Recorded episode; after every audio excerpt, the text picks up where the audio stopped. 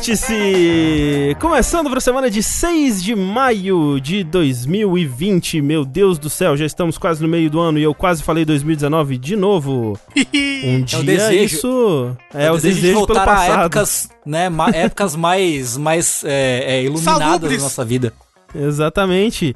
Esse, que é o seu podcast que já há 240 edições, fala sempre sobre ter filhos, paternidade, né, sobre bebês, Micro-ondas. como cuidar bem do seu do seu jovem mancebo e, e manceba aí, Que também Que- é um ser humano, ouvi dizer. que às vezes é um ser humano e deve ser respeitado. E no episódio de hoje, nós vamos falar sobre um, um tópico que gera muitas polêmicas aí, que é o nome do bebê. Hum, Na verdade, o nome do bebê é uma- um questionamento muito buscado. E tem livros e livros de nomes de bebê. Como dar um nome para o seu bebê? Qual é a definição do nome de vocês? Vocês já pesquisaram isso? O meu é forte e vigoroso. Olha, o meu é protetor de um tesouro. Olha eu não só. sei. Eu não sei. o que Fernando. significa Fernando. Não, Eu não sei eu também o meu. Fernando é, sei lá, amante de cavalos. Não, isso é. Oi? isso, é- isso daí é Felipe, na verdade. What? Ok, eu sou furry, não sabia. Fica aí. Ó, segundo o Google, Fernando significa ousado para atingir a paz. Olá. Olha, É não, não, o não é ousado isso. chegou. Eu tenho certeza que não é isso. Tá aqui, o que ousa viajar, viajante corajoso. Não, não é possível. você sabe o seu, Jajá. Eu tô vendo isso agora. É. Origem hebraica, blá blá blá. É. Será que tem a ver com o Yeshua? É uma derivada desse. Indica uma criança vaidosa e sedutora. Que? Mas é uma criança. Que- Por que, que ela é não, não, vaidosa e não, sedutora? não, não, não. Não, mas é porque, gente, é porque tem a numerologia do nome. Que aí, a- a- ao invés de ser o significado do nome, tipo Rafael. Rafael significa cura de Deus. Porque Rafa é cura e El é Deus. Ah. Certo? Tudo tem, todo nome que tem El no final é alguma coisa de Deus. Aham. É, aí as pessoas falam, ai, Rafael, na verdade, são seis letras. A primeira letra é a vigésima, blá blá blá. Isso significa a estrela que ilumina, entendeu? Aí, se você procurar Uhum. vai significado do nome do Google, o pessoal vai inventando umas coisas muito loucas. Já me parece horóscopo demais, chega. É. Então, é por isso que eu falar, será que o pessoal do horóscopo vai até nisso? Ah, vai. Nossa, Vai, com certeza. vai. Não, Vai. tem a galera que muda o nome pra, porque numerologia é melhor pro nome dele. No, deles. no Japão, eu sei que as pessoas, um dos critérios para a escolha do kanji do nome da pessoa é ver se o número de traços não é um número de, de que traz má sorte. Hum, Olha aí. olha, impressionante. E eles têm muitos trocadalhos nos nomes com números também. Também tem isso. Olha aí. É, mas, por exemplo, meu amigo Eduardo Sushi, Eu. que está tendo um filho hoje, Ai. ele vai chamar o nome do filho dele de Kingdom Hearts Burst by Sleep 358 sobre dois dias. Olha, é melhor que XIA Dash. Archangel 666 Naruto. Porra. XXX. Na, ver- na verdade, significa Sara, não é? não, significa Sasha. É Sasha. É, É, Asha Sa- ou Sasha. É. Incrível. É, mentira, é, mentira. X- mentira, É, não é X, isso. A, E, A, 12, tudo junto significa ah, Sasha. Mas falaram mesmo que a leitura é Sasha. É? É. Uhum. Puta. É, Caralho. é Sasha Archangel. Sasha Archangel. Não, você bota uns triângulo, bolinha, quadrado, X e fala que o nome da criança é PlayStation. Mas você viu que é muito otaku porque aquele caractere que é o I e o E junto, que eu não sei a pronúncia, Aham. eles falam que é ai por causa do ai de amor em japonês. Sim, sim. Ah, É porque a Grimes é otaka, né? Otaku fedido, né, cara? Quem diria que os otakus iriam chegar tão longe? É. Outro otaku fedido aqui é Rafael Kina. Que o nome eu não pensei numa piada, só pensei no nome que o Rafael eu acho que ele colocaria no filho dele de verdade. ah, Link. Link. ah, eu. Link. Eu Então, mas Link. Link. Link é nome de cachorro. Não posso colocar no meu filho. Ué, mas pode também, tem cachorro que chama não, Carlos. não, o nome do meu filho vai ser Rex. Rex. o nome do meu filho vai ser Totó, né? Isso. vai ser, o nome do meu filho vai ser cachorro. Com, com essa aceitação. Cachorro? Que cachorro que é? Mas quem também vai ter um cachorro, ou um filho, tanto faz, é Fernando Tengu. Pai de pet também é pai. Isso! Que vai ter o pequeno Shin Fernando Tengu 2, Electric Bugalu, o retorno. Vai ser o nome da criança. É, vamos abolir o Júnior, né? E colocar o, Shin. o, O Fernando Mucioli Gaiden, né? É, Nida. Nidaime, Nidaime. igual fazem na Vila da Folha. É, é verdade, é verdade. Mas quem, né, na- na- a gente fez aqui um pacto pra todos termos filhos ao mesmo tempo, no mesmo dia, né? Uhum, é, uhum. muitos anos atrás. E quem também tá tendo um filho hoje é a nossa convidada, Jéssica Pinheiro GG. Também vai ter filho. E é, ela vai ter um nome mais normal, assim. Normal, né? Não tão místico, mas que possa ser lido quase como um palíndromo, né? Significados de vários, vários, vários vetores. Então o filho dela vai chamar Alucard Drácula ao contrário. Vai chamar Alucard Drácula subir no ônibus em Marrocos. Isso. Não, é socorram-me subir no ônibus em Marrocos. Isso, isso. Eu fiquei sabendo também que André também vai ter um filho. E ele se inspirou muito, muito, muito assim na Grimes, na própria Grimes mesmo, sabe? Sou Inspirado, super fã. Inspirado nela, assim, nos cabelos verdes e sedosos dela, né? Luminosos e tudo mais. Mas eu soube que vai se chamar, essa criança concebida, assim, inspirada por Grimes, vai se chamar Artlu Checkups. Que é o contrário de SpaceX Ultra. Incrível. Olha só. Olha. Olha só. Então tem todo tem toda uma, uma etimologia por trás, foi muito bem pesquisado e tudo mais. Então é vai ser esse é o nome. Eu gosto de nomes que são uma piada interna pros pais e nem, em nenhum momento pensam no bem-estar da criança, Ah, é. sabe? Jamais. Tipo, jamais. as pessoas não pensam muito na criança, né? Quando vai dar nome, às vezes. Assim, as pessoas não pensam na criança em momento nenhum da paternidade, né? Quando vai dar nome, piorou. É verdade. O filho do André vai, vai chamar exclamação médico. Vocês lembram do carimbo? Carimbo? Qual que era do carimbo? Vocês lembram? Vocês lembram? Pô, vocês já viram esse vídeo, pelo amor de Deus? Que é do Xerox. talvez, talvez. Que um chama Xerox, é o Charlie Lane, é o do Chess Place. Aí um chama, sei lá, Felipe, aí o outro Carimbo. Felipe é o que deu sorte. É. Mas carimbo, cara. Eu vi um vídeo, não sei se é o mesmo cara, eu vi um vídeo esses dias circulando no Twitter que o cara via assim os personagens de Jojo e ele falava uns nomes muito aleatórios assim. Tipo Felipe, João, sabe? E aparecendo os personagens de Jojo e ele ia dando nomes aleatórios. Assim. Excelente. Um Jojo brasileiro. Como é que é ser o nome do Jojo brasileiro? Ia ser João o quê? É Jorge João. Jorge João. Teria que. E aí, referências da música brasileira, né? Tipo Exato. Caetano. Veloso. Moraes Moreira, né? Exato. É. Exatamente. Gente, sejam bem-vindos a mais um vértice. Esse vértice de número par, isso significa que estamos. Vamos falar aqui sobre os lançamentos dos joguinhos, né? Joguinhos, lançamentos ou não, lançamentos é, em nossos corações, muitas vezes, né? Que a gente tem jogado aí ao longo das últimas semanas. E como vocês podem perceber, tanto vocês que estão assistindo ao vivo na twitch.tv jogabilidade, quanto vocês que estão ouvindo a versão podcast dessa gravação, que está em todos os feeds e programas, apps de podcast espalhados pelo mundo, onde quer que você escute podcast, é só procurar por jogabilidade que você encontra. Vocês com certeza perceberam que estamos aqui com a presença ilustríssima de uma convidada, Gegé Pinheiro. Seja bem-vinda. Muito obrigada pelo convite, pessoal. É uma honra estar aqui. Acho que é a primeira vez que eu, é a primeira vez que eu participo. É, em podcast sim, pra quem é, acompanha o nosso canal há muito tempo, tem a Gegé num vídeo da gente cobrindo um evento do Da Namco, da Bandai? Namco, é. Ah, é verdade. Onde você aparece brevemente. A gente O te evento de entrevistou Dark no Souls evento. 3?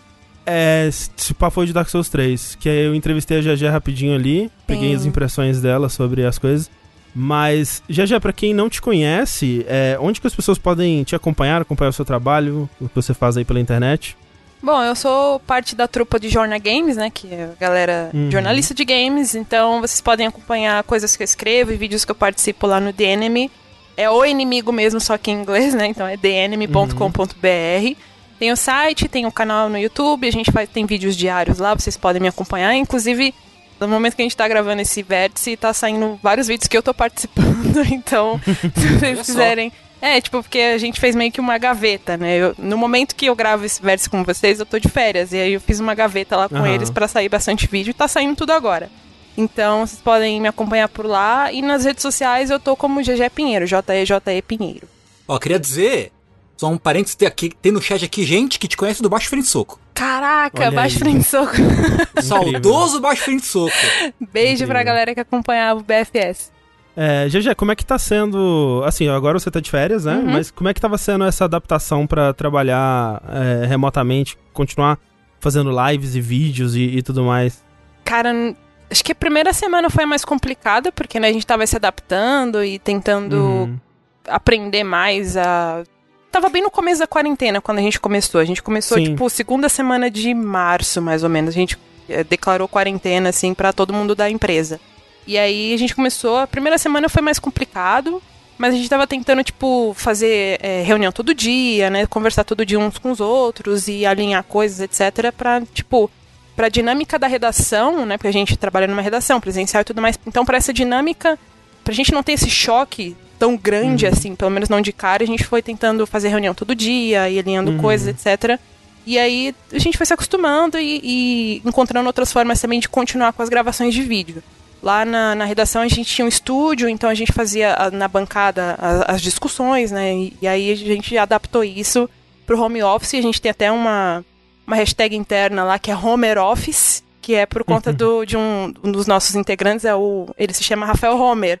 E a gente pegou o sobrenome dele e fez essa piada lá no Homer Office. Então todos os vídeos nossos que estão com a tag Homer Office é por conta disso. É, a gente. É, acho que a gente ainda tá se adaptando. Tem muita coisa que a gente tá como, é, ainda descobrindo. Assim, por exemplo, eu descobri recentemente que o bruto gravado remoto ele fica maior do que quando é gravado local aqui. Porque quando a gente grava o, o podcast local, a gente tá em tempo real, né? Não tem nenhum Uhum. delay. E quando a gente grava remoto. Tem pequenos micro delays entre uma pessoa e outra que vão somando e acabam dando um bruto maior que ele, ele consegue ser mais reduzido E e, dá mais trabalho. dá também. mais tra- é, não, muito mais trabalho Ah, pra sim. editar, com, Com, certeza. é. A nossa equipe de vídeo, eles, tiveram um pouco de dificuldade, assim, pra essa adaptação também, porque é o que você comentou, né? Quando a gente tá cada um na sua casa, cada um tá gravando a sua cara, né, pra aparecer no vídeo. Então, sei lá, eles pegam. Geralmente a gente faz duas, de duas a três pessoas por vídeo, assim, aparecendo.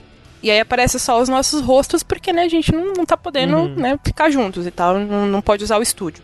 Mas aí, tipo, o pessoal da, da produção tem tentado ajudar a gente, né, com enquadramento, com luz, etc. Eles pedem pra gente mandar um vídeo de teste e tudo mais. Tá, tá sendo. Uhum.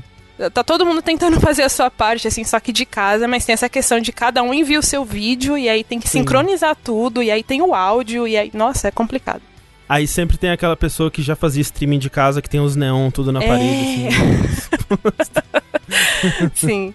Vamos então falar de jogos. Antes disso, né? Como sempre, é, é bom lembrar que tudo isso que a gente faz aqui, especialmente nesse momento complicado, né? Difícil aí que estamos passando, é possibilitado por pessoas como você aí que está assistindo a gente agora, ou ouvindo a gente, que contribuem nas nossas campanhas, né? Do Patreon, do Padrinho, do PicPay, com sua sub aqui na Twitch, né? Qualquer valor que você puder contribuir já ajuda bastante. É claro que se você quiser fazer parte dos nossos grupos privados e ter acesso ao nosso podcast bônus, o DLC Cedilha, você pode contribuir com um tier específico lá ou dar o seu sub, né? Porque o sub agora vale 6 bilhões de reais. Pois é, porque o dólar hoje fechou a 5,70. O recorde, Ai, parabéns. Socorro. Socorro. Jesus. Meu Deus! Jesus! Meu Nossa Deus céu. senhora! A meta é chegar a 7, gente. Calma lá, calma. É, quando, quando chegar a 7, acaba, acaba o mundo. Quando chegar a 6,66 acaba o mundo. Isso. Opa. Aí vai ser maneiro. Porra! Lembra quando a piada era 4,20? Hahaha, tá 4,20? Nossa senhora, né? É, Bons tempos. É. Mas olha só, você que é sub, o André comentou que tem acesso ao de lista, e você deve estar se perguntando como? Como? Como, isso é Como que eu faço isso? Ah, É, muitas pessoas têm de fato essa pergunta e você tem que fazer o seguinte: você tem que ir no seu Discord e linkar ele ao Twitch, a sua conta das duas, as duas contas, né? Linkar as duas contas e no seu Discord vai aparecer o canal do automaticamente. Automaticamente. Porém, Porém. tem um asterisco bizarro aí que a gente até hoje não sabe o porquê. Você tem que fazer isso pelo PC. É, ou pelo PC ou pela versão desktop do site da, do, do Discord, né? No celular você entra na versão desktop do site e funciona. Eu não sei porquê, sinceramente, É, é, né, sei é. lá se é um bug ou uma, uma péssima feature aí, mas, né, pelo amor de é, Deus. vai lá no seu PC e link o Discord ao Twitch. É, e muito obrigado a todo mundo que, né, tá dando seus subs agora aí, e todo mundo que deu antes da gente começar também. Agradecimentos do fundo de nossos corações. Antes da gente começar com os jogos, eu queria falar das camisetas, porque você É apoiando ou não jogabilidade, você pode, independentemente disso, comprar peitas da hora no jogabilidade.de barra camisetas. Tem o comando aí no chat também, é, exclamação camiseta, que tem quatro estampas incríveis, lindíssimas, maravilhosas, incluindo o Nerditude Gamer, que é uma- um conceito, é todo um conceito. É a piada interna mais curta e levada mais longe que eu já vi na minha vida, assim. é bem incrível. Levado às últimas consequências. Levada às últimas consequências. Vamos falar então do que a gente tem jogado.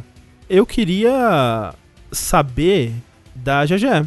Começar aqui, porque eu sei que você a gente estava conversando antes aqui e você tá é, nesse momento de férias e você pôde se dar ao luxo de retornar para um jogo que você já tinha jogado antes, algo que é, a gente, né, que cobre jogos, muitas vezes não tem essa oportunidade. Eu tô no momento jogando Persona 5 Royal.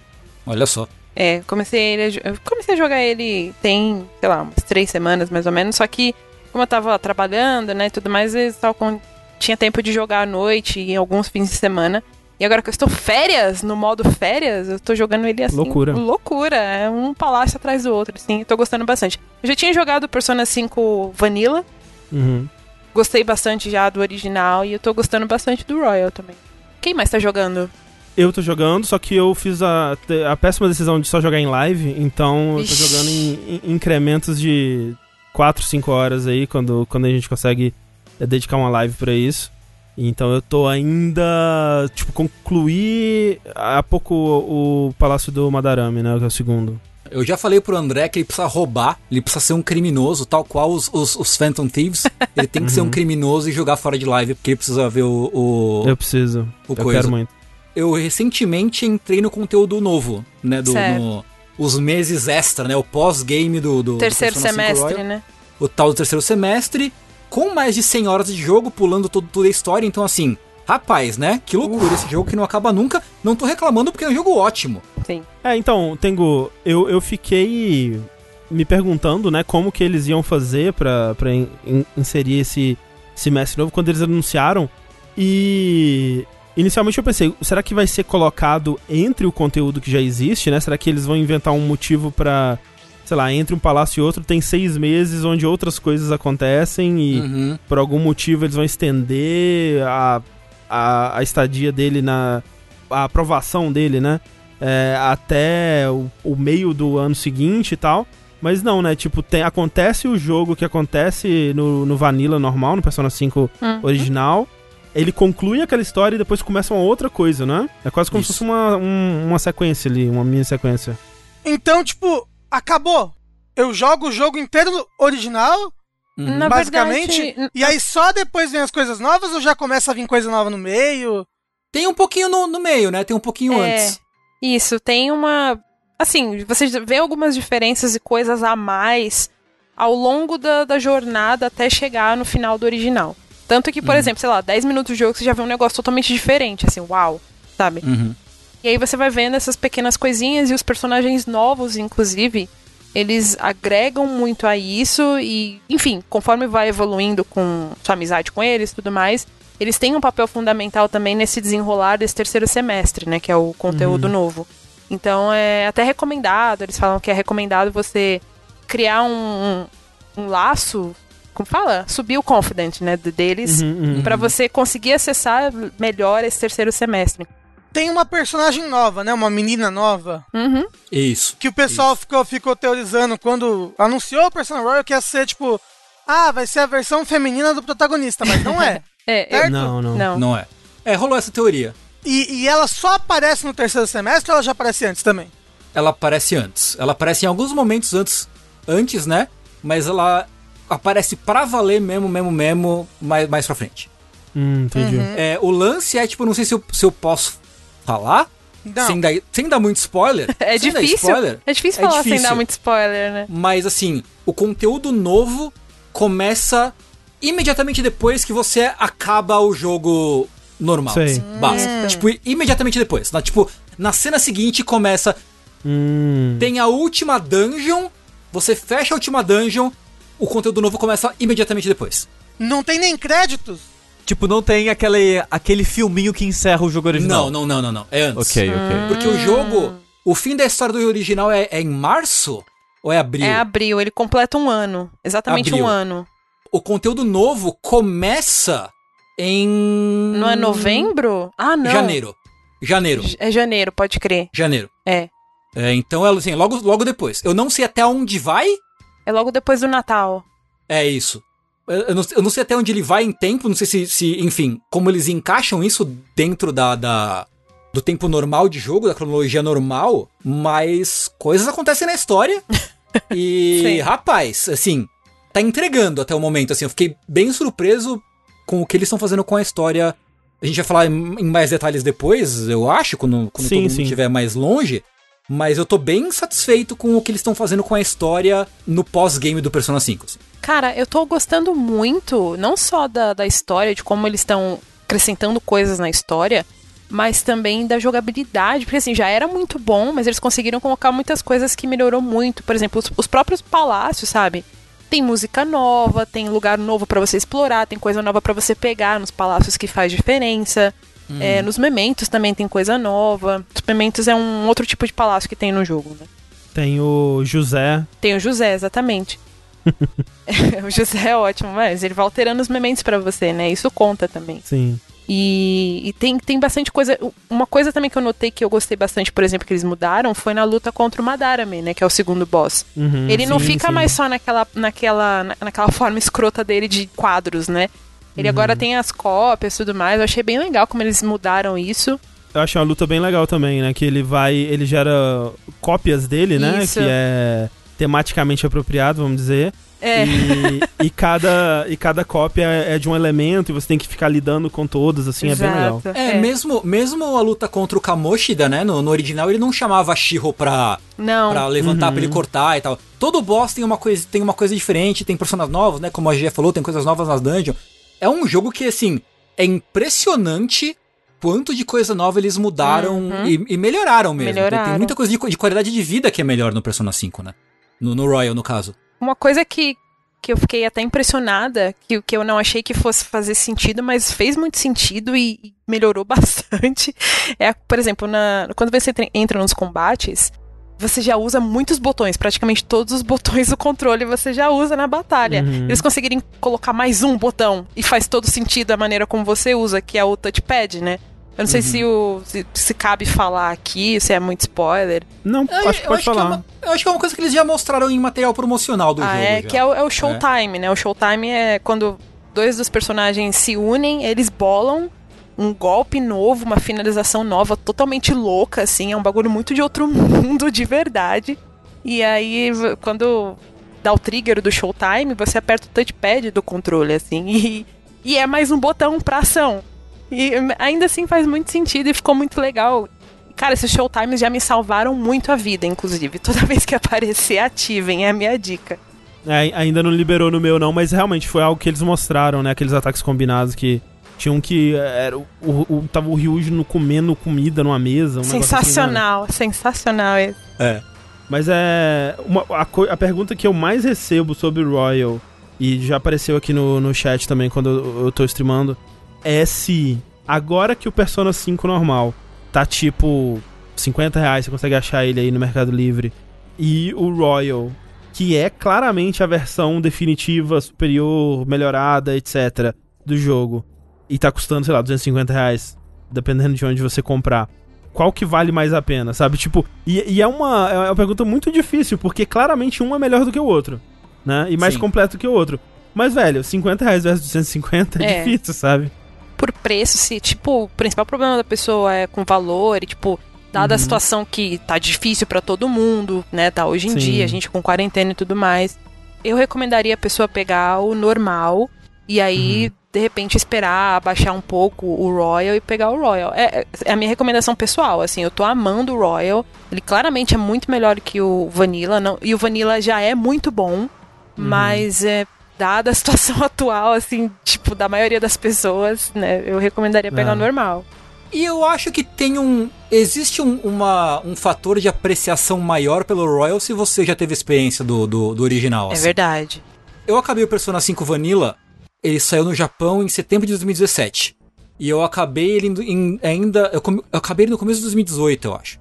Então, tipo, tem dois anos de, de, de diferença, né, de eu ter jogado o, o, o original e o, e o Royal agora.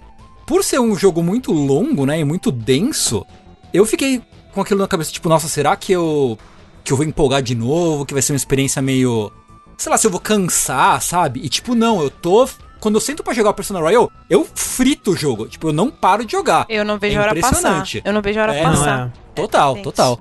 Assim, mais do que qualquer outro jogo que, que lançou esse ano, assim, eu começo a jogar, eu jogo às 5 horas de live, seja lá quantos forem, assim, e quando eu termino, a, a coisa que eu mais quero fazer é continuar jogando? Exato. É louco, assim. É um jogo muito, muito bom, que tá ainda melhor, né? Como a gente falou, em todos esses aspectos que foram polidos, né? Ele tá mais legal de jogar. Tem o lance do Baton Pass agora, né? Que vai- à medida que você vai fazendo o Baton Pass, que você vai trocando entre os personagens na luta, Uhum. é- é, eles vão ficando mais fortes, né? Então, é, tem um incentivo maior ainda pra você fazer essa sinergia onde todo mundo tá participando, né? Tem mu- muita coisa nova, tem os, os Will Seeds, né? As sementes de- Uhum. do- do- da vontade, sei lá, nos palácios, que é segredos pra você explorar, e aí geralmente tem um, um chefe é, a mais que protege uma das sementes. Assim, muita coisa muito legal que foi adicionada, mas ao mesmo tempo é, eu vejo que muita gente que jogou o original tá animado pra jogar o, o segundo, o, o Royal, e se não tá jogando, muitas vezes é por limitação de tempo ou de, de dinheiro, né? Porque o jogo tá muito caro mesmo. Mas eu não sei, eu acho que realmente se, se o, o problema for o preço do jogo, eu acho que você vai ficar bem com o, o, o Persona 5, jogar ele agora, né? Até porque você não vai ter como saber o que mais que o, Royal vai melhorar, exceto pelo fato que a gente tá te falando agora. Mas. É porque ele tem muita coisa. Eu, sem zoar, eu tô É. jogando ele. E assim, eu tô jogando ele pra né, fazer texto, review, Uhum, vídeo, uhum. etc e tal lá no The Enemy. E aí eu fico do lado né, com o Google Keep né, do celular assim aberto pra eu ir anotando as coisas novas que tem nele. Cara, sem zoar, eu, eu faço por checkbox, né? Que aí tem as, as coisinhas que eu vou ticando. Sei lá, já tem uns 50 itens na lista, assim, sabe? E é muita coisa, Uhum. é muita coisa. Eu tô falando por cima, assim, deve ter mais ainda, porque eu tô anotando tudo que tem de diferente que eu lembro Sim. tem muita coisa diferente. Alguém perguntou até ali no chat, eu tô com o chat aqui aberto, alguém perguntou, o plot muda bastante? Não, ele muda, mas é coisa que você vê ao longo do jogo. Até pegando carona no que o André falou, se você puder, pega o original e tudo mais, joga ele, vão ser, sei lá, 120 horas que você vai se divertir bastante, é um jogo muito bom. E aí, quando baixar o preço do Royal, você pega o Royal, dá pra fazer. É, é, e é- dá pra você fazer essa comparação, porque é muito mais legal. Ah, assim, olha só. Eu não teria paciência, não, sabe? Tipo, pra mim, não, não jogo o normal agora, não, gente. Guarda Ou os isso, 50 é. reais, compra uma esfirra. Mas, E aí, daqui a Rafa, três anos, quando baixar o Royal, joga o Royal, porque me parece muito terrível você jogar o normal agora, sendo que ele é claramente uma versão inferior do Royal. Eu não diria inferior. Ele tem coisas a menos, mas ele não é incompleto, ele não é inferior. Ele é muito bom ainda. Não, não, ele não é incompleto, mas ele é inferior do que o Royal, entendeu? É, é que ele tem muita coisa diferente. eu acho que, sei lá, daqui a uns três anos, o Royal vai estar né, o preço do, do 5 hoje em dia, né? Sim. Então, assim, ou espera três anos, ou joga agora o, o normal, e daqui a três anos, se bater aquela vontade de rejogar, como bateu em mim e muita gente que, que jogou o original, aí você joga o Royal. E aí você vai ter, vai ter tido a experiência que a gente teve, que é esse intervalo de três anos entre os dois. Ou se você tiver 250 reais, joga o Royal agora. Ou isso, é. Exato. Você tem essa opção. Tem essa opção. A gente não tá falando pra você. Não, começa pelo. Não, não é isso. Não, não. Se você É, pode então. comprar o Royal, Exatamente. começa pelo Royal, sim. Eu tô junto com o Rafa, eu prefiro não gasta 50 reais agora, espera uma promoção, cara. É, nem que Porque seja. o chat já tá falando, a Atlas faz promoção direta. Tipo, o Judgment, né, da série Yakuza, da série Yakuza entre aspas, ele entrou em promoção de 50% poucos meses depois, Sim, né? sim. Tipo, então a Atlas, ela não é tão chata com promoção assim. Então espera, tipo, final do ano, alguma coisa assim, vai ter uma promoção de uns 30, 40% ali e compra o jogo, sabe? Sim. Vai ficar meio que no meio termo ali entre os 50 reais e os 250, mas pelo menos você já vai jogar mais cedo o jogo e sem ter que jogar dois jogos de 100 horas, né? É. É, mas essa questão das senhoras, eu, eu vivia. Era uma coisa até que eu, eu ficava me perguntando. Tipo, quando eles anunciaram o Royal, eu tinha uma, uma- uma questionamento parecido com o do Tengu. Mano, mas será que eu vou jogar de novo? Mais, mais 100 horas, sabe? Onde eu vou arrumar tempo pra jogar mais 100 horas de jogo? Quiçá mais ainda, talvez 150, porque ele tem um semestre novo inteiro dentro do jogo, sabe?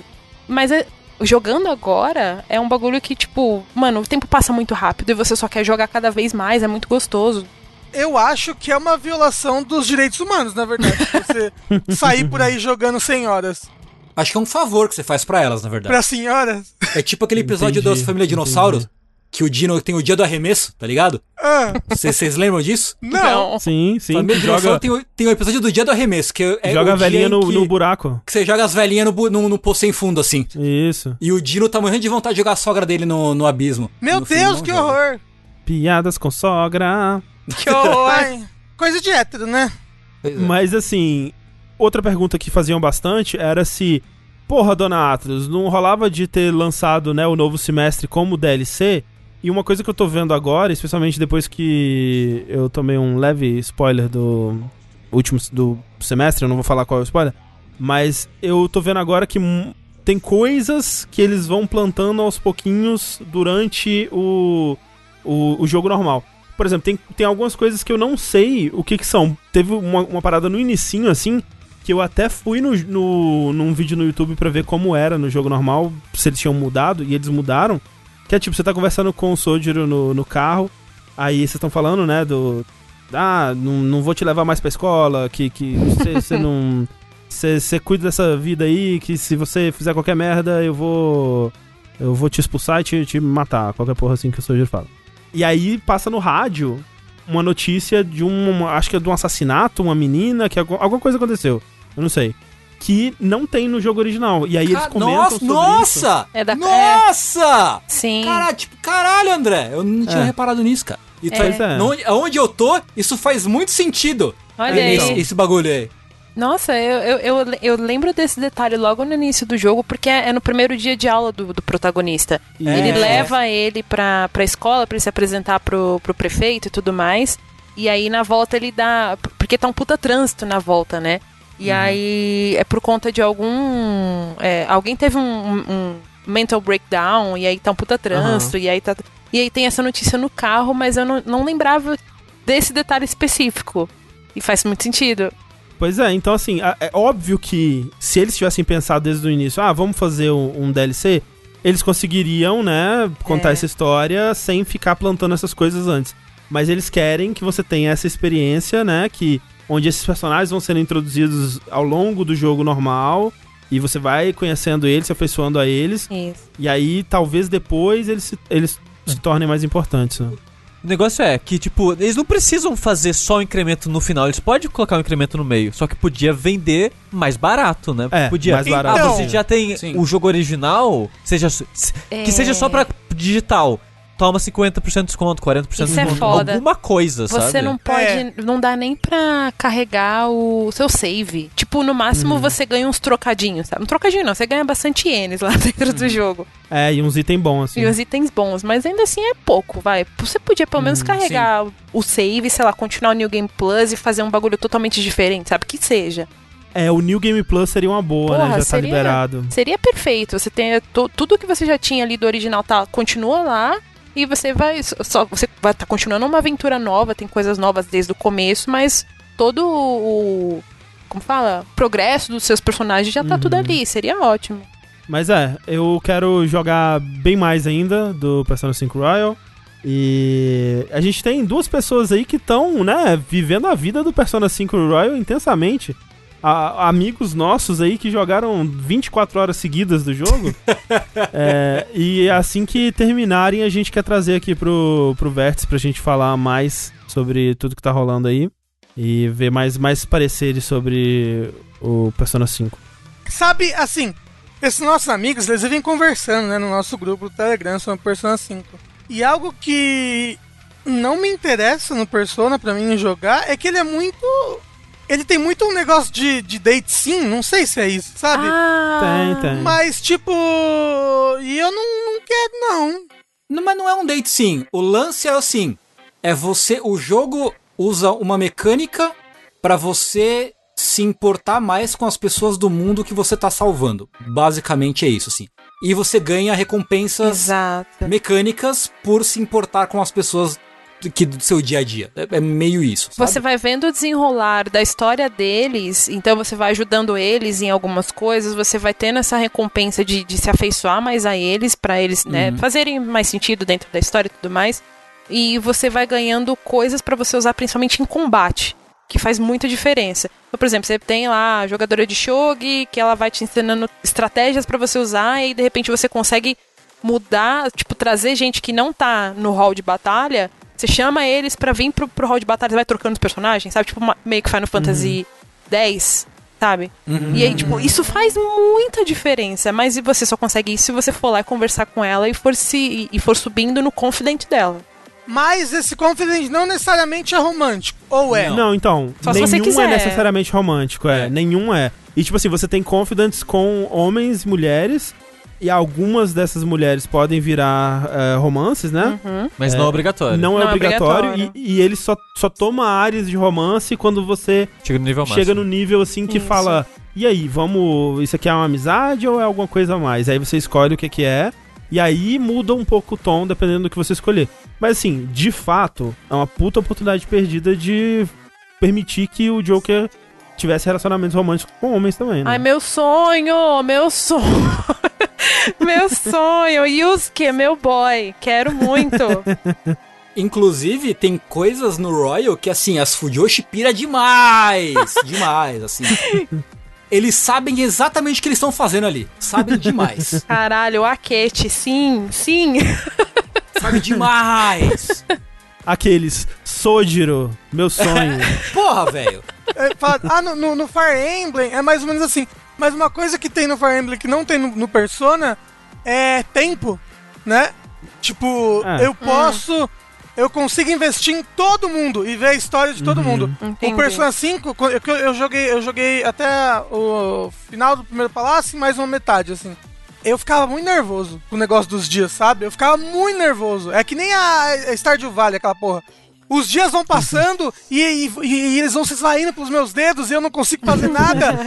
É. E- principalmente- Isso me deixa muito ansioso. Principalmente quando ele tá estudando, né? Porque tem, eu, por exemplo, eu tô, onde eu tô no, no Royal agora, eu tô no mês de, de férias. Então, tipo, eu tenho o dia inteiro livre. Eu posso sair com uma pessoa de dia e outra de noite, sabe? Mas quando voltar pras aulas, se não me engano, volta em setembro. E eu tô em agosto? Acho que é agosto que eu tô. É, mas eu sei que volta em setembro. E aí, quando voltar em setembro, tipo, eu vou ter o dia pra estudar. Ele vai ficar obrigatoriamente na escola. Tem um truque pra fazer umas coisas aí, mas tem que subir a confidente com uma professora. É Sim. meio foda.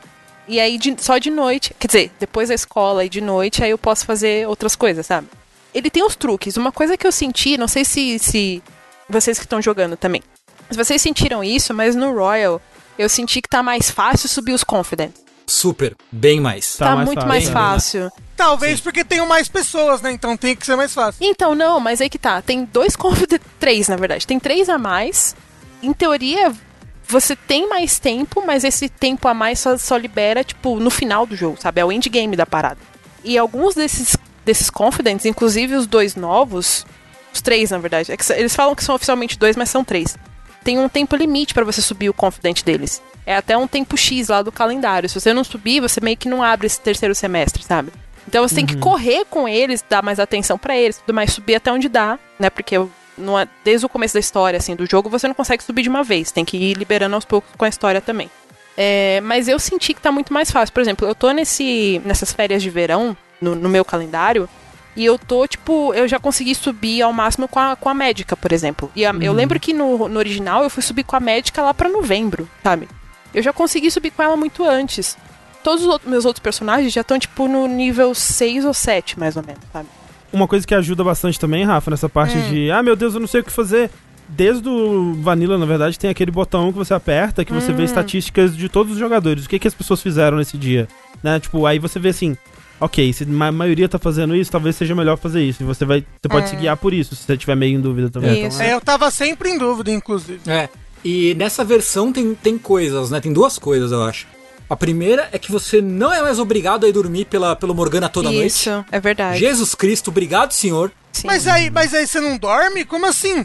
É porque toda, toda noite, né, no, no Vanilla, as atividades que você pode fazer de noite são muito limitadas, porque o gato te manda dormir. É Você não verdade. pode contrariar o gato. O que, o que assim? Tá certo o ser humano Tá tem que dormir. certíssimo. Não, É. tá correto. Mas esse pode ser um criminoso total e ignorar o gato e sair de gandaia. Exato. A segunda coisa é que todo evento de, de relacionamento social, você tem uma oportunidade a mais pra ganhar ponto com eles no fim do encontro. Quando você tá Ah, é voltando pra verdade. casa, ele te, o cara, a pessoa te liga pra dar É tchau e não sei o quê. verdade. E você pode ganhar mais pontos pra ficar mais fácil e avançar mais rápido o nível. Porque o nível, dependendo da resposta que você dá no, no diálogo do encontro, você ganha uma pontuação X e o próximo nível só desbloqueia se você tiver tantos pontos na, naquela, naquele relaciona- relacionamento. É foda que eu me Verdade. sinto, eu me sinto muito falso pensando o que, que essa pessoa gostaria de ouvir. eu, eu nunca falo o que eu tô pensando de verdade. Cara, é meio foda, porque você tem que pensar, tipo, a situação que ela tá e você tem que, tipo, tentar ajudar ela dentro da situação, não, não fazer ela se sentir melhor, sabe? Você tem que ajudar É. ela naquela situação, é meio foda. Então tá mais fácil, eu acho, é, mesmo com mais pessoas pra fazer o, o rolê, eu acho que tá mais fácil de modo geral. Eu, tudo bem que eu já tinha jogado o jogo, né? Mas eu cheguei na última dungeon com todo mundo no nível máximo já. Olha aí. Uhum. Caramba. O, aliás, um- um- uma pessoa do chat falou: Ah, avisa o André pra ele fazer tal coisa pra conseguir desbloquear o conteúdo extra. Eu posso estar jogando e sem querer não desbloquear o conteúdo do Royal? Como assim? Sim, sim, Sim. Se você não upar esses confidantes, você não, não desbloqueia. É mesmo? Que horror! Ah. É, ele, veio, ele meio que acaba onde o original acabava. Você não vê o conteúdo que tem além disso. Que o, o Tengu Deus. falou agora há pouco, Mas né? ele Tipo, avisa? Não sei se ele avisa. Eu acho que ele só avisa que, ó, você tem até o dia tal pra, pra fazer esse. ficar amigo dessa pessoa. Basicamente é isso. É, alguns, al- al- tipo, alguns... Por exemplo, o... o- Como é que é o no- nome dele? Mar, Maruki. Maruki. Maruki. O Maruki, por exemplo, ele é só na escola. Então, tipo, sabe, você só pode fazer ele no- nos períodos de escola, assim. Então, quando acabar a escola, ele não vai estar mais lá. Tem que fazer ele até acabar a escola.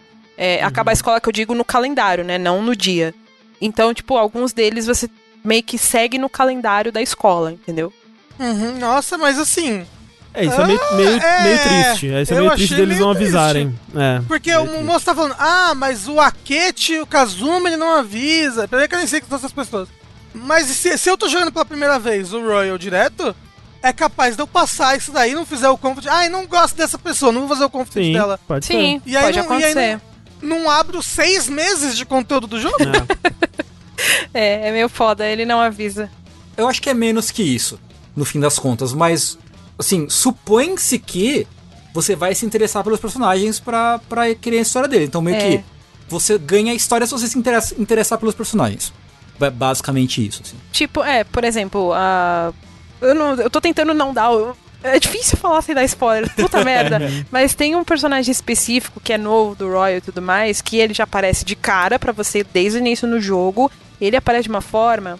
Eu tô falando, eu tô, tô tentando ser o mais vaga possível, Sim, mas sim. ele aparece de uma forma que, tipo, já é pra meio que te prender, sabe? E você sabe quem é a pessoa e tudo mais, e tá, na vida real eu sei quem é essa pessoa, ela de- deu todas as pistas e tudo mais.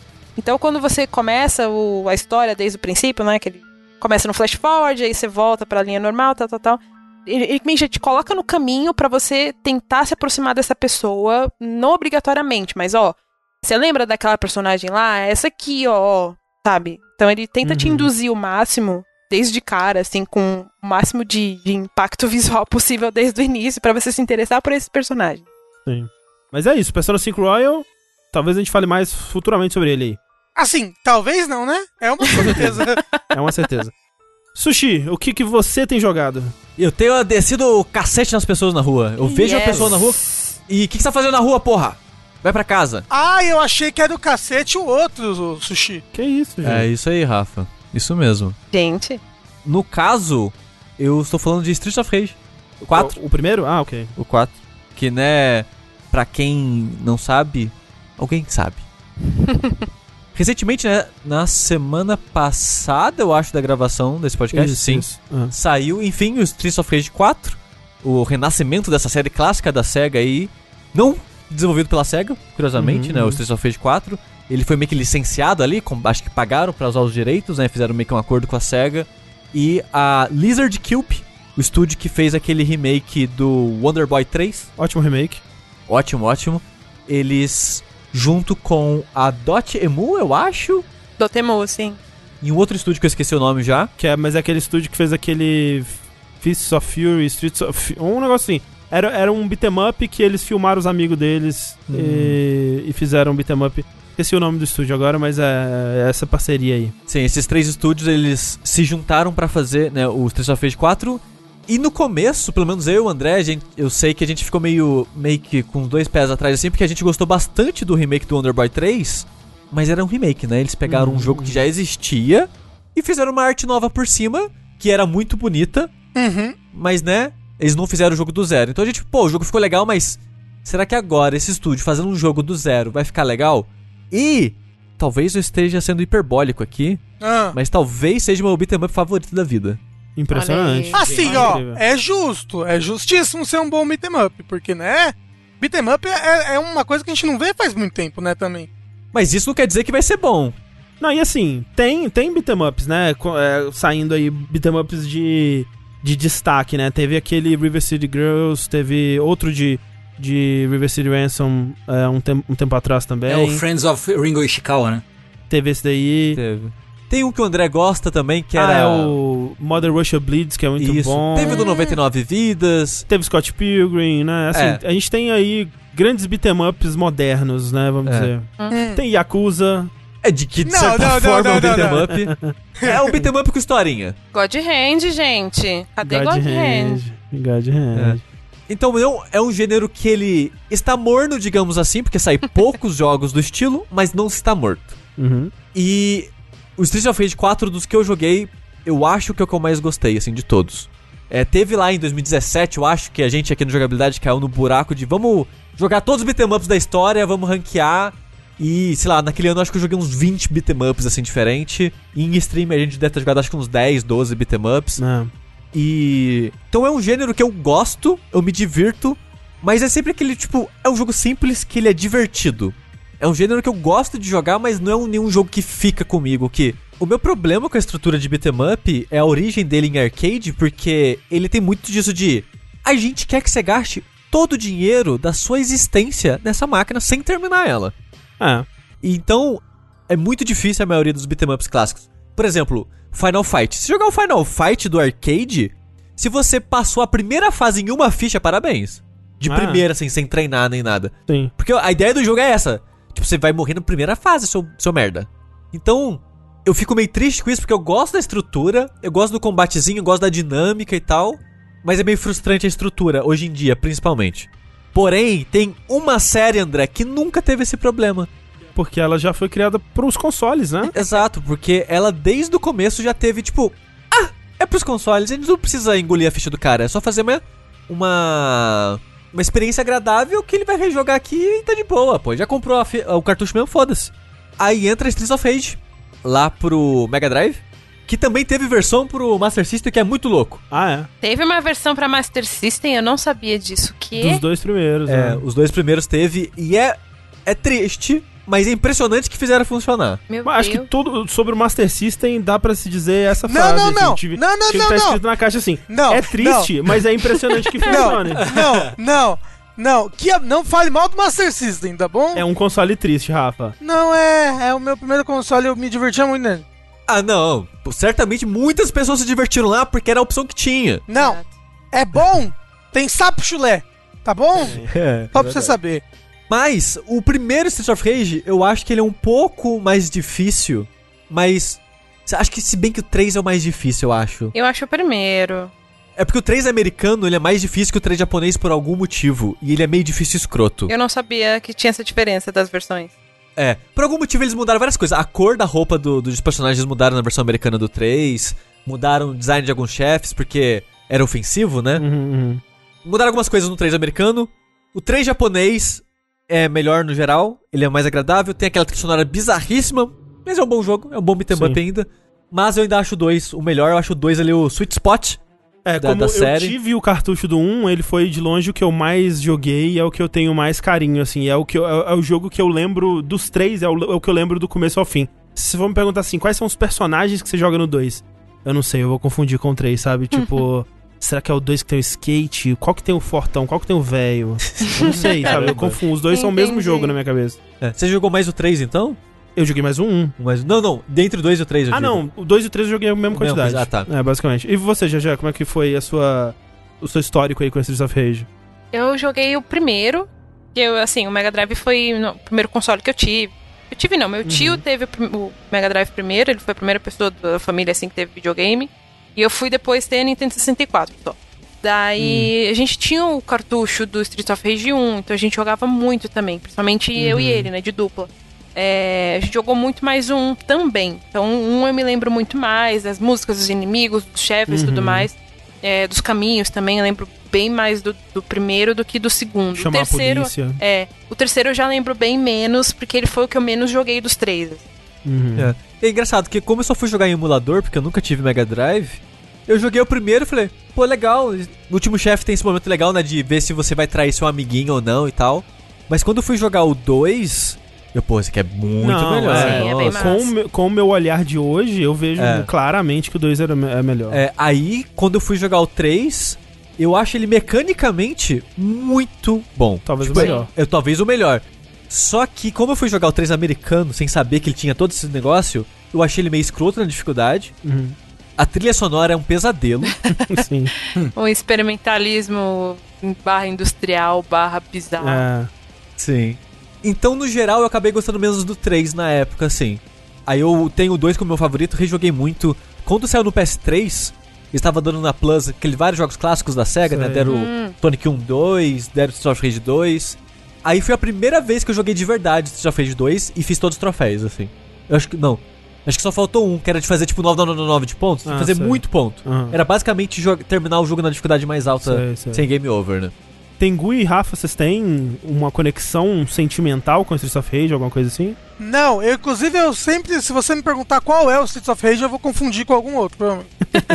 Eu, eu lembro que eu jogava muito Streets of Rage 1 na casa de amiguinhos que tinham Mega Drive, porque como o Rafa eu tinha Master System. Foi Ah. o meu primeiro videogame que eu tive, assim.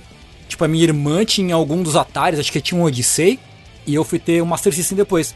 Então eu jogava muito Streets of Rage, é, tanto um quanto dois na casa de amigos do meu prédio e tal.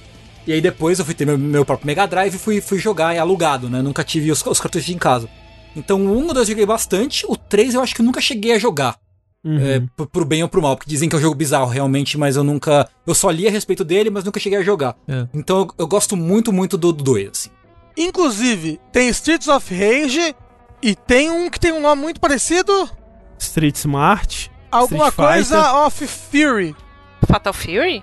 Não. Pá, o Fatal Fury também é coisado? Final Fight? Qual, qual que também é de andar assim? Tu, tu, tu, tu, tu? Final Fight. Final Fight. Fa- Talvez. Qual, qual que é que vem o policial e atira míssil? Do É o Streets of Streets Rage. of Rage. Ah, é o então primeiro. tá bom. Então, então eu joguei Streets of Rage, pelo menos esse daí.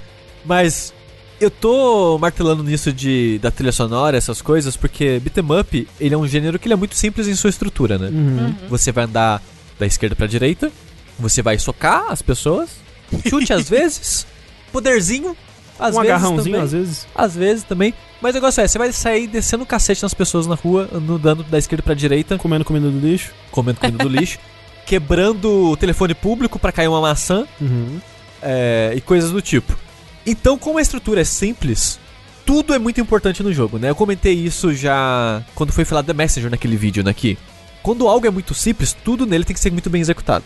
Como a culinária italiana, blá blá blá blá, blá aquela história toda. Então, no beat'em up, pra ele ser bom, pelo menos pra eu considerar ele bom, ele tem que ter tudo do pacote dele muito perfeitinho. Uhum. Porque se tiver uma coisa que se destaca ali que te incomoda, talvez o, o jogo já não seja tão bom assim mais pra Hum. você. Então, antes pra mim, meu beat'em up favorito era Scott Pilgrim. Uhum. Porque a arte é muito boa. Uhum. o combate é muito divertido, ele começa meio difícil demais, mas depois, né, conforme você vai comprando mais atributos e ataques e tal. Ele tem um sistema legal de progressão, né? É. Ah. No final, eu gosto muito do Scott Pilgrim E a trilha é maravilhosa. e a trilha é maravilhosa. Então essa é a parada. Os beat'em ups pra mim tem que ter três coisas boas. O combate tem que ser bom, tem que ser bonito, de assistir enquanto você anda de um lado pro outro e dá os socos, e a trilha tem que ser muito boa. Uhum. Se um desses três falhar pra mim, eu provavelmente não vou gostar muito do jogo. Uhum. Vou jogar e tipo, é, foi, foi legal, né? E é meio onde o Street of Rage 1 cai pra mim, eu acho ele, não acho ele tão bonito assim. Ele não é tão bonito. Não sei, como ele foi meu primeiro, visualmente ele me impressionou muito, sabe? Principalmente quando você aperta o botão do controle do Mega Drive e vinha um policial e jogava um míssil, sabe? Aquilo me impressionou muito quando eu tinha, sei lá, sete anos de idade. Sim, total. Mas é, dos três, assim, ele real, dos, da trilogia original, ele eu acho dois mais bonitos, realmente. Mas eu, eu, eu tenho um carinho muito grande pela trilha do primeiro. Eu, eu acho a do dois sensacional. Puta que pariu, que trilha maravilhosa. Mas eu tenho um grande carinho pela do primeiro, não sei.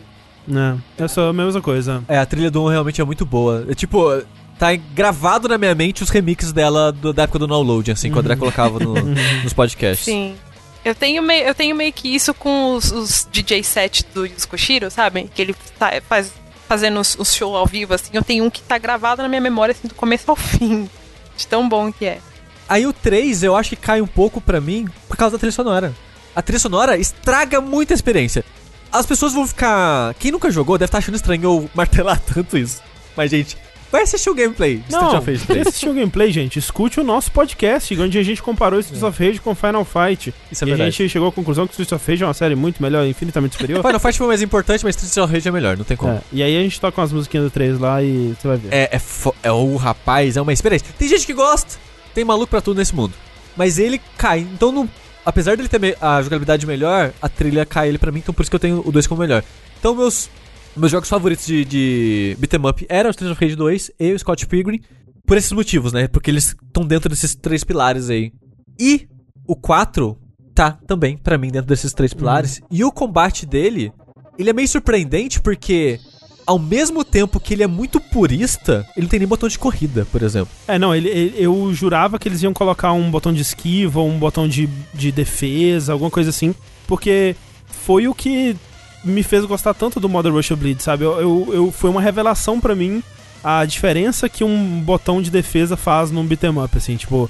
E desde lá, assim, eu, eu, eu não consigo pensar num beat'em up, eu não conseguia pensar num beat'em up moderno que não te deixasse defender. É, Scott Pilgrim tem Scott defesa Pilgrim tem. também, por exemplo. Não é tão bem implementada do, do Scott Pilgrim, Sim. você não consegue interromper combo, né, nem nada assim. E tipo, eu acho que sem dúvida o Street of Rage 4 seria ainda melhor se ele tivesse mais esquiva.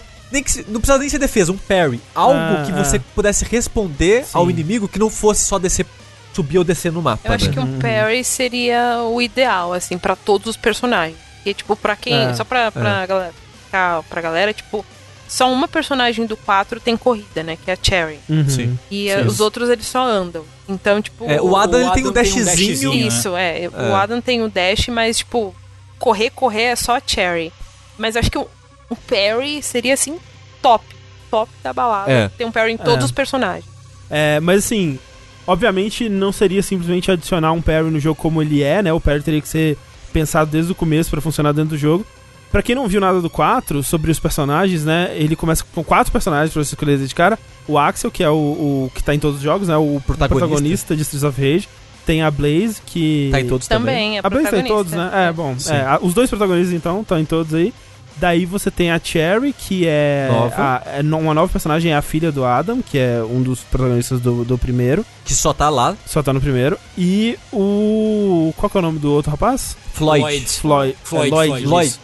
Floyd. Lloyd. Pera, Floyd é Floyd? Agora eu tô, tô, eu tô não sei. É o Floyd. Agora eu não sei. É, Talvez enfim. seja Floyd. E o Floyd ou Lloyd, que é o fortão dessa vez, né? Tomando o lugar do Max aí. É, que é aprendiz do velho do 3. Isso. Por isso que tem os braços mecânicos e tem uns golpes parecidos no Aham. velho também. E aí, enquanto você joga, você desbloqueia já o Adam, né? Pra Isso. poder escolher ele no meio ali da campanha. E depois, quando você zera, tem mais uma caralhada de personagens que você libera, que são, na verdade, só sprites, né? São os sprites ripados dos jogos clássicos. E nem só isso, é o personagem. É. Por exemplo, no 3 tem uma mecânica de esquiva, que dois pra cima, dois pra baixo, você dá uma rola, uma, rola, uma esquiva, uma, uma cambalhotinha pra cima e pra baixo na tela. Tem. Uhum. No 3, todos os personagens correm. Quando você tá jogando com o sprite do 3, todos os personagens correm. você joga com o personagem daquele jogo. Uhum, uhum. Eles rebalanceiam, né? Por exemplo, do Streets of- quando você vai jogar com o personagem do Streets of Rage 1, ele não tem nada, ele só tem um soco normal. Ele não tem os dois pra frente e ataque, por exemplo, que colocaram Ah. só no 2 em diante. Pra balancear, eles são bem mais fortes. O soco deles é mais forte no Uhum. geral, né? E Faz- você ainda tem o seu especial vira, né, o policial com a bazuca. Sim. E tem história nesse jogo, André? E Sushi, e Tengu, e Jéssica. Tem. Tem mais implementada que nos outros jogos, né? Porque antigamente era meio que uma historinha no começo, uma historinha no final e era isso, né? Aqui entre toda fase tem uma cutscenezinha, às vezes até no meio da fase tem alguma cutscenezinha, mas ainda é uma história clichê padrão de ex-policiais lutando contra o crime, uau! Sabe? É. E assim, e, e- e todo mundo tinha que ser t- tão sexy nesse jogo assim? Tinha. Tinha, tinha. É, é Porque se a necessário. Blaze assim. é, todo mundo tem que ser. Acho justo. É. É, a Blaze de mini saia ainda me desgraça a cabeça. Nossa, mas eu, isso, eu gostei, mas é, tirando isso, eu ainda assim gostei muito do jogo. Achei ele muito gostoso de jogar. Pegando É, né? gancho nisso que o, Rafa comentou, a- acho que até os personagens que, tipo, não, não tem esse apelo sexual, assim, eles, eles são muito bonitos, tipo a Estel, sabe? Que é Aquela É, policial sim. fortona. Eu fiquei, caralho, que personagem linda! E eu tava assim, vai entrar pra equipe, né? Porque ela é muito aquela coisa, tipo, que ela é muito certinha, né? Então, Sim. eventualmente, rolam umas reviravoltas na história que ela fica bem insatisfeita com o que tá acontecendo e eu. Tomara que ela vire um personagem jogável, mas É. infelizmente não, né? Sim. É, ela e o. Shiva. Ela, ela, o Shiva e o Max, né? Mas o Shiva você consegue jogar ele com a versão do 3. Sim, sim. É o último personagem que você libera, por sinal. Ah. E, cara, os personagens do 3 são muito roubados no 4, quando você vai jogar, assim. É muito roubado porque os ataques dão muito hit, então você consegue fazer uns combos muito longos, e combo muito longo dá muito ponto, muito ponto te dá vida extra. Então, quando você vai jogar com os personagens do 3, eles são mais fortes do que os personagens normais, assim. Eu acho que. Eu acho que eu vou, primeiro eu vou falar da estrutura do combate, o que, que eles mudaram, né? Porque eu falei antes já que eles são muito puristas de certa forma, porque o que acontece? Eles estão seguindo muito dois como base. Uhum. Porque eles tiraram a corrida de todos os personagens que o 3 colocou e tirou a esquiva que o 3 colocou. Como a GG falou, só a Cherry corre, só o Adam dá um dashzinho, o resto só anda. Eu vi isso antes de jogar o jogo e já falei, putz, vai ser estranho isso. Mas não é estranho, porque o pacing do jogo, Ah. ele é feito pensando que ninguém vai correr. Ah. Tipo, pelo menos quase ninguém vai correr. Então, é um combate muito frequente. Você anda um pouquinho na tela, já é inimigo novo. E o inimigo já vai direto na sua cara. Então, raramente você tá, tipo, andando e. Ai, caralho, tô andando muito devagar. Porque tá sempre acontecendo alguma coisa. Então, raramente a, a velocidade da movimentação vai atrapalhar. E, e o pulo ou a andadinha pra cima e pra baixo é suficiente pra você desviar dos ataques. É, se você estiver prestando atenção, né? Que eles são bem telegrafados É. e tudo. E uma das coisas que esse jogo faz melhor, de, da modernidade, né, de design, os chefes são muito melhores que chefes antigos de beat'em up. Uhum. Com certeza. Porque chefe de beat'em up era muito de. Eu tenho que bater nesse cara, ele tem 15 barras de vida, eu vou lá e vou bater nesse cara. É, eu vou bater nele até eventualmente ele. Me bater. morrer, e é, É, e, e a gente vai ficar nessa troca-troca de soco. é. Era difícil você ver um tel, você reagir aos chefes. Tinha como, mas era, era mais difícil, né? Era muito rápido, não tinha muitas dicas visuais e coisa do tipo. Era mais uma tentativa e erro. Exato. Aqui, quando o, o chefe vai dar um ataque muito forte, que não tem, sei lá, é difícil de escapar ou vai causar muito dano, ele brilha vermelho antes pra te avisar. Quando o, o inimigo ou o chefe começa a brilhar em branco, ele tá numa situação que você não cancela a animação dele Ah. mais, né? Então, só, ó, brilhou branco, afasta, porque você não vai conseguir interromper ele. Porque ó, o esquema é interrompe o inimigo pra montar um combo em cima dele, né? Então, só isso já deixa os chefes bem mais divertidos. Mas além disso, a maneira que os chefes são programados é pra ser mais fácil de ler. Então, tipo, ah, se o chefe tá andando pra quina da tela, ele vai dar o ataque X. Ah, se ele tá indo pra trás e levantou o braço, ele vai dar ataque Y. Então é muito mais fácil de prever os chefes. E eu acho a, a luta com todos os chefes desse jogo bem divertidas, no geral, por causa disso. Porque é fácil de você ler, reagir e punir com um combo seu. E combo nesse jogo é o que faz esse jogo brilhar pra mim, assim, a estrutura de combo que eles fizeram. E é engraçado que eles não fizeram muito, tanto que os personagens clássicos funcionam ainda dentro da, me- dentro da mecânica aqui. Porque aconteceu? Como muitos beat'em ups, o seu personagem só tem um botão de ataque. Que ele vai ter tipo 3, 4, 5 ataques num combo. E o último ataque geralmente vai mandar o inimigo pro chão. Uhum. E como o André até comentou no dash que a gente fez de Final Fight com o Streets of Rage, ele falou que incomoda ele o ato de o último ataque manda o inimigo longe. Então você dá, tipo, alguns ataques, manda o inimigo longe, e isso meio que quebrava o ritmo do combate, né? Uma crítica que o André sempre usa pra É, beat'em up. nesses beat'em ups clássicos, o, o segredo é sempre descobrir como que você faz pra não derrubar o inimigo pra longe. É fazer meio que um stun lock É, ali. pra você cancelar o seu combo antes do último ataque que vai mandar ele pra longe e ficar repetindo, né? Porque senão Exato. realmente você não consegue. Aí o que, que eles fizeram aqui? Vamos tentar fazer ser gostoso mandar o inimigo longe. Uhum. Porque o que acontece agora? Você consegue fazer juggle. Os Quando- juggles são uma delícia, meu Deus É. do céu. No caso, o que, que é isso pra quem né, não tá acostumado com linguagem de jogo de luta? É quando o inimigo tá no ar e você consegue acertar ele ainda no ar. E você consegue manter ele no ar pra prolongar o seu combo. É, você faz um malabarismo com o inimigo. Exato. Então o que acontece?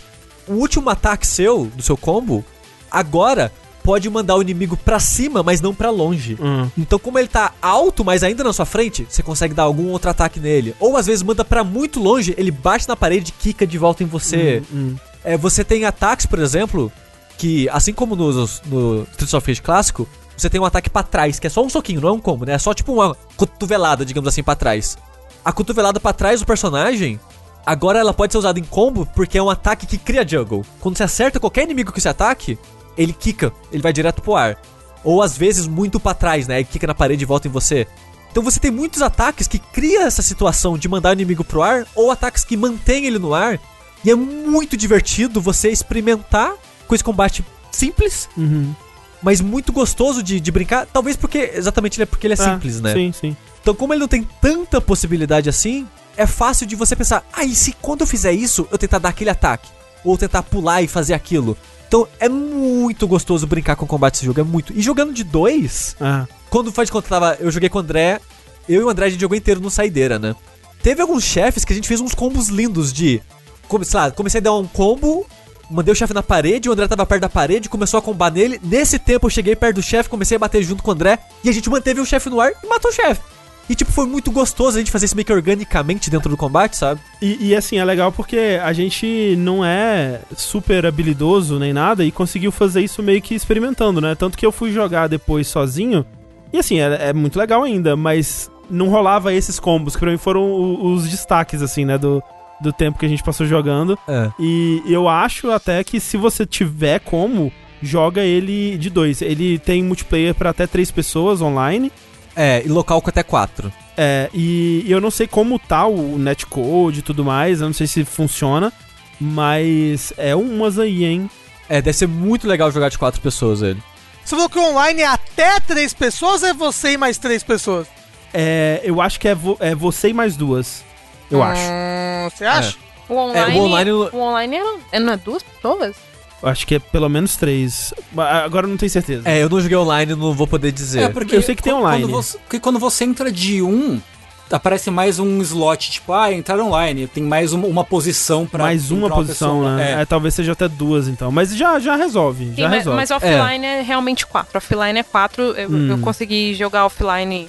A gente fez um preview lá no DNM e tudo mais. Sei. E aí a gente é, jogamos quatro pessoas no local, assim. Então é, é muito gostoso de você jogar com quatro pessoas. Obviamente o jogo fica mais difícil também. É, porque. Você né, achou bagunçado, difícil de entender o que tava acontecendo? Como é que, Não, é eu, eu achei bem de boa. Mas eu achei que ficou muito mais difícil de jogar com, com quatro pessoas. Aham. É, a gente, a gente viu isso quando é, chegava num chefe e, e o sushi tava sozinho e era só ele contra o chefe. Se eu tava junto, era eh, o chefe mais capangas e tal, então eles balanceam.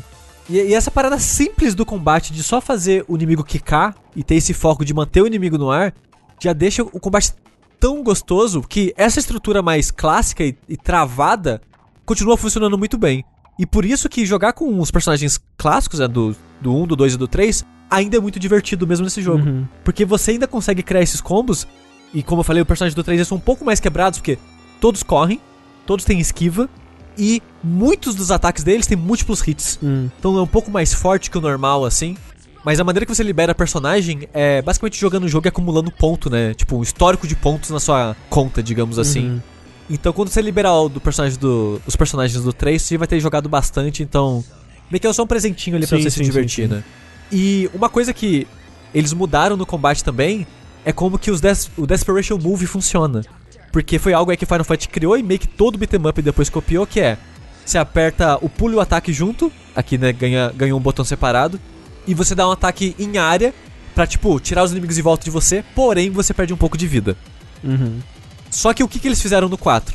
Agora todo personagem tem três ataques desse, que acho que eles estão chamando de Special Attack aqui, que é o defensivo, o ofensivo e o no ar. Aí como é que funciona? O defensivo é o esquema clássico. Você vai ficar parado, vai dar um ataque em área pra tirar os inimigos de perto de você. E durante a animação desse ataque, ninguém consegue te acertar. Mesmo os chefes que estão brilhando vermelho, branco ou o que seja. Mas em vez de você perder vida, você fica com um pedaço da sua vida verde. Uhum. Aí vira um esquema meio Bloodborne.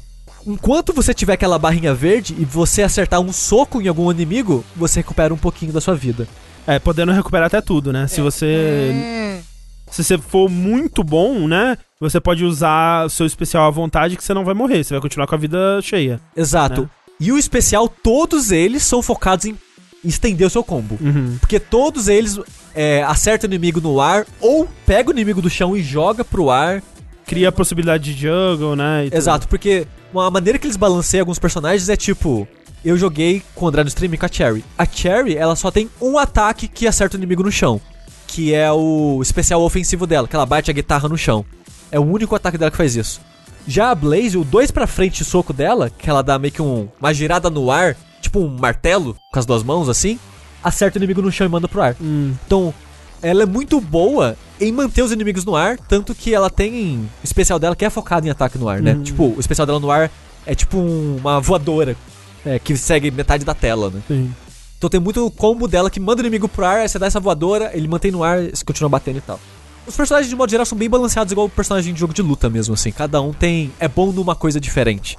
Tirando o Axel, que não é bom em nada. É porque. É, ele é o meio Que que, o neutro. é, Cara, o Axel é muito ruim. É porque ele é meio que. Isso desde sempre, não é agora, né? Ele é meio que o personagem padrãozão, assim. Tanto que ele é, ele é o personagem mais equilibrado e é meio pato isso, sabe? Ele faz de tudo, mas não É, faz nada bom. É, é o Mario, é o Ryu, é o personagem principal. Não, cara, Que sempre é o equilibrado. não é, não é aquele clipe dele, é ruim. Eu, eu fico desgraçado da cabeça com o Axel. Eu só vou discordar uma coisa do Tengu. Eu não acho que ele é ruim, ele é desinteressante. Isso. Super, extremamente. É, eu acho que essa é a palavra É. ideal. Porra, mas ele é tão sexy. Porque eu terminei com todos os personagens no modo história e em questão de quantidade de dano, todo mundo é meio balanceado. Por exemplo, a Cherry, ela é a mais ágil, a que consegue fazer os combos mais longos do jogo. Mas só que por ela ser ágil, você precisa fazer esses combos longos pra compensar o dano dela que é um pouquinho É. mais fraco que o normal. Já o Floyd, ele é o mais lento de todos. E os combos deles normalmente são curtos. Porém, causa mais dano. Então meio que se. Todos os personagens são meio que bons no mesmo nível, assim, de dano, pelo menos. Então, o Axel, em quantidade de dano que ele causa, é meio que a mesma de todos os personagens. Porém, ele não tem combos interessantes pra você desenvolver e encontrar esse tipo de coisa. Porque ele realmente ele é bem meio morno ali. Sim. E eu colocaria o Adam nesse, nesse ponto também. Se o Adam é o segundo que eu menos gostei. Já a Cherry, a Blaze e o Floyd eu gostei bastante dos três. O Floyd, ele parece estranho porque ele é muito lento e tal. Mas ele é muito bom que ele dá agarrão em dois personagens ao mesmo tempo. O especial ofensivo dele, o braço dele estende, tipo, sei lá, o dobro ou triplo de um soco. E você puxa um personagem pra você e vira um agarrão. Hum, E o agarrão que ele dá quando faz isso é mais forte que o normal. Hum. Ele tem um ataque especial durante o agarrão e só ele tem isso. uhum. Então, tipo, ele tem umas coisas diferentes envolvendo agarrão que é muito divertido você fazer esses combos, jogar inimigo no ar, puxar ele de volta pra você, Sei, sei. dando um agarrão, sabe? Eu gosto dele do quão diferente ele é comparado com os outros personagens, que ele tem uma lógica um pouco diferente. É, Tengu, você jogou também? Cara, eu joguei, é, eu terminei, eu testei todos os personagens, né? Os cinco personagens principais, um pouco do. do. do Axel do Streets of Rage 1, acabei o jogo, dei uma brincada. E, tipo, eu tava pensando enquanto eu jogava, assim, porque eu não gostei muito do jogo. Hum. Eu tô meio em cima do muro sobre ele, assim. E, tipo, eu fiquei pensando no bagulho que vocês estavam discutindo no, no Saideira, que cê- vocês já terminaram o jogo. Era tipo, ah, porque Streets of Rage 4 merece o título de Streets of Rage 4, tipo, ok, é o retorno dessa série icônica, né, que como a gente já falou, tipo, era a série, era talvez a maior representante do gênero de, de beat'em up mainstream em console, obviamente a Capcom tem um puta legado de beat'em ups no que ficou só no arcade, né, e só foram relançados com o tempo e tal. É, é que sempre que vai rolar isso, né, de um, não só em jogos, mas né, filmes e tudo mais, sempre que você vai ter uma série que parou no número X e, sei lá, 20, 30 anos depois vão lançar um novo numerado daquilo, né? Sim. Sempre rola uma apreensão assim, mas por que, sabe? Será que precisa? Será que, é- será que vai ser digno daquilo, né? É. E aí eu fiquei pensando, tipo, no, no que é, o que é o legado de Streets of Rage, né? E aí, tipo, pô, é o que a gente falou, sei lá, é, um- é uma série que bateu de frente com Final Fight, que era um dos grandes beat'em ups da época, e, meu, ele elevou isso a um outro patamar e botou pra mamar, assim, tranquilamente. O 2 ainda é, eu acho que ainda é um dos grandes beat'em ups da história, Aham. assim. Sim. Streets of Rage 2, né? O 3 eu não posso falar porque eu não joguei, mas o consenso é que ele é um jogo esquisito, de modo É. geral, assim. E eu acho que considerando toda a história do, do gênero beat'em up e o que foi feito e o que, o que tem sido feito até em tempos recentes, assim, no, na cena indie de beat'em up, que é muito efervescente, muito ativo e tal, eu acho que o Street of Rage 4 ele, ele é básico, tipo, ele, ele faz o básico e nada mais, assim. Eu acho que, por exemplo, o River City Girls é um beat'em up muito mais interessante do que o Streets of Rage, por exemplo, do, do que o 4, né, no caso, por exemplo. Como eu falei, tipo, eu achei o Axel um personagem muito desinteressante, eu acho... Eu não gosto que não tem é, qualquer tipo de, de, esquiva, qualquer tipo de... de uhum. né, a Cherry tem a corrida, mas tipo, esquiva, qualquer medida defensiva. Por exemplo, qualquer um dos especiais, inclusive o defensivo, você só consegue cancelar para ele no começo do frame de animação do frente-frente ataque, por exemplo. E tipo, é muito fácil você se comprometer em um ataque e vir três caras pelas costas e te esfaquear e te derrubar do combo, sabe? Na vida real, inclusive, também. Inclusive na vida real. Cara, tem uma, uma sala na fase 6, que é a fase de Chinatown, que é tipo um pesadelo. Tipo, é um monte de Garcia vindo de um lado pro outro com faca, assim, né? E... Eu gostei tanto dessa, dessa, desse momento do jogo, que é um, é um, é um momento que ele, ele tenta fazer meio que uma... Um filme de ação. É, um, uma, uma cena de, de você com armas versus é, uma horda, achei legal.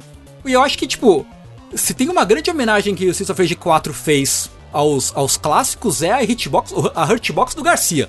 Que, pelo amor de Deus, nunca se viu um homem tão perigoso correndo com a faca como o, Ah, não, é ele com aquela faquinha ali é impressionante. Não, é, é, é incrível.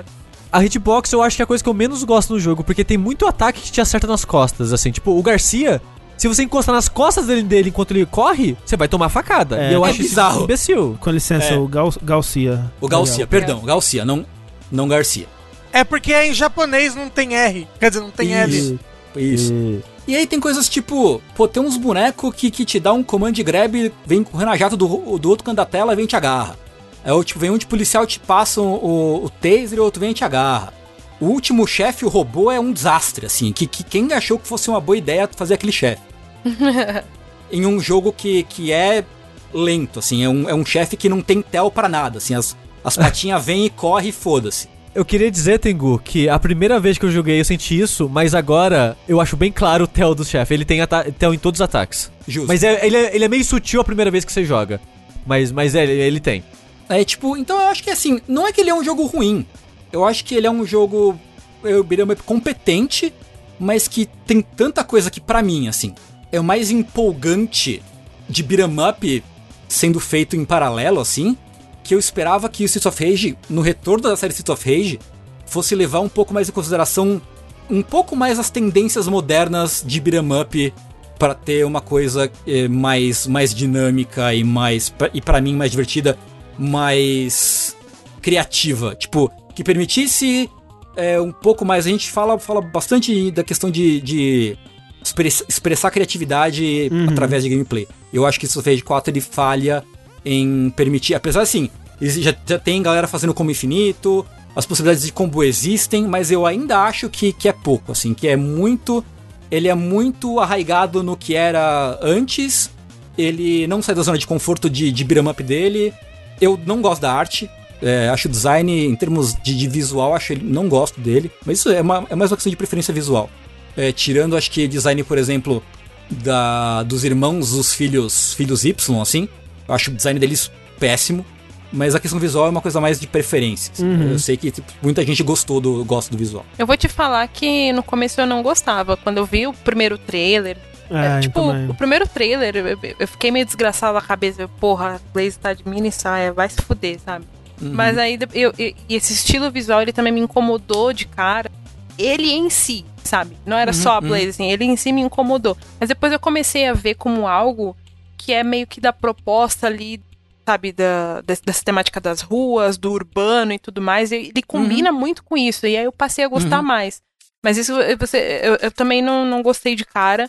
Isso que você comentou do legado, que você estava comentando antes, é, é um ponto interessante, porque em determinado ponto da jogatina, eu também me peguei me questionando, tipo, cara, ele tenta ousar, mas ele não, não vai, sabe? Ele tenta fazer alguma uhum. coisinha ali, ele flerta com isso, tipo, em várias, vários quesitos do jogo, mas ele uhum. não vai muito adiante com isso.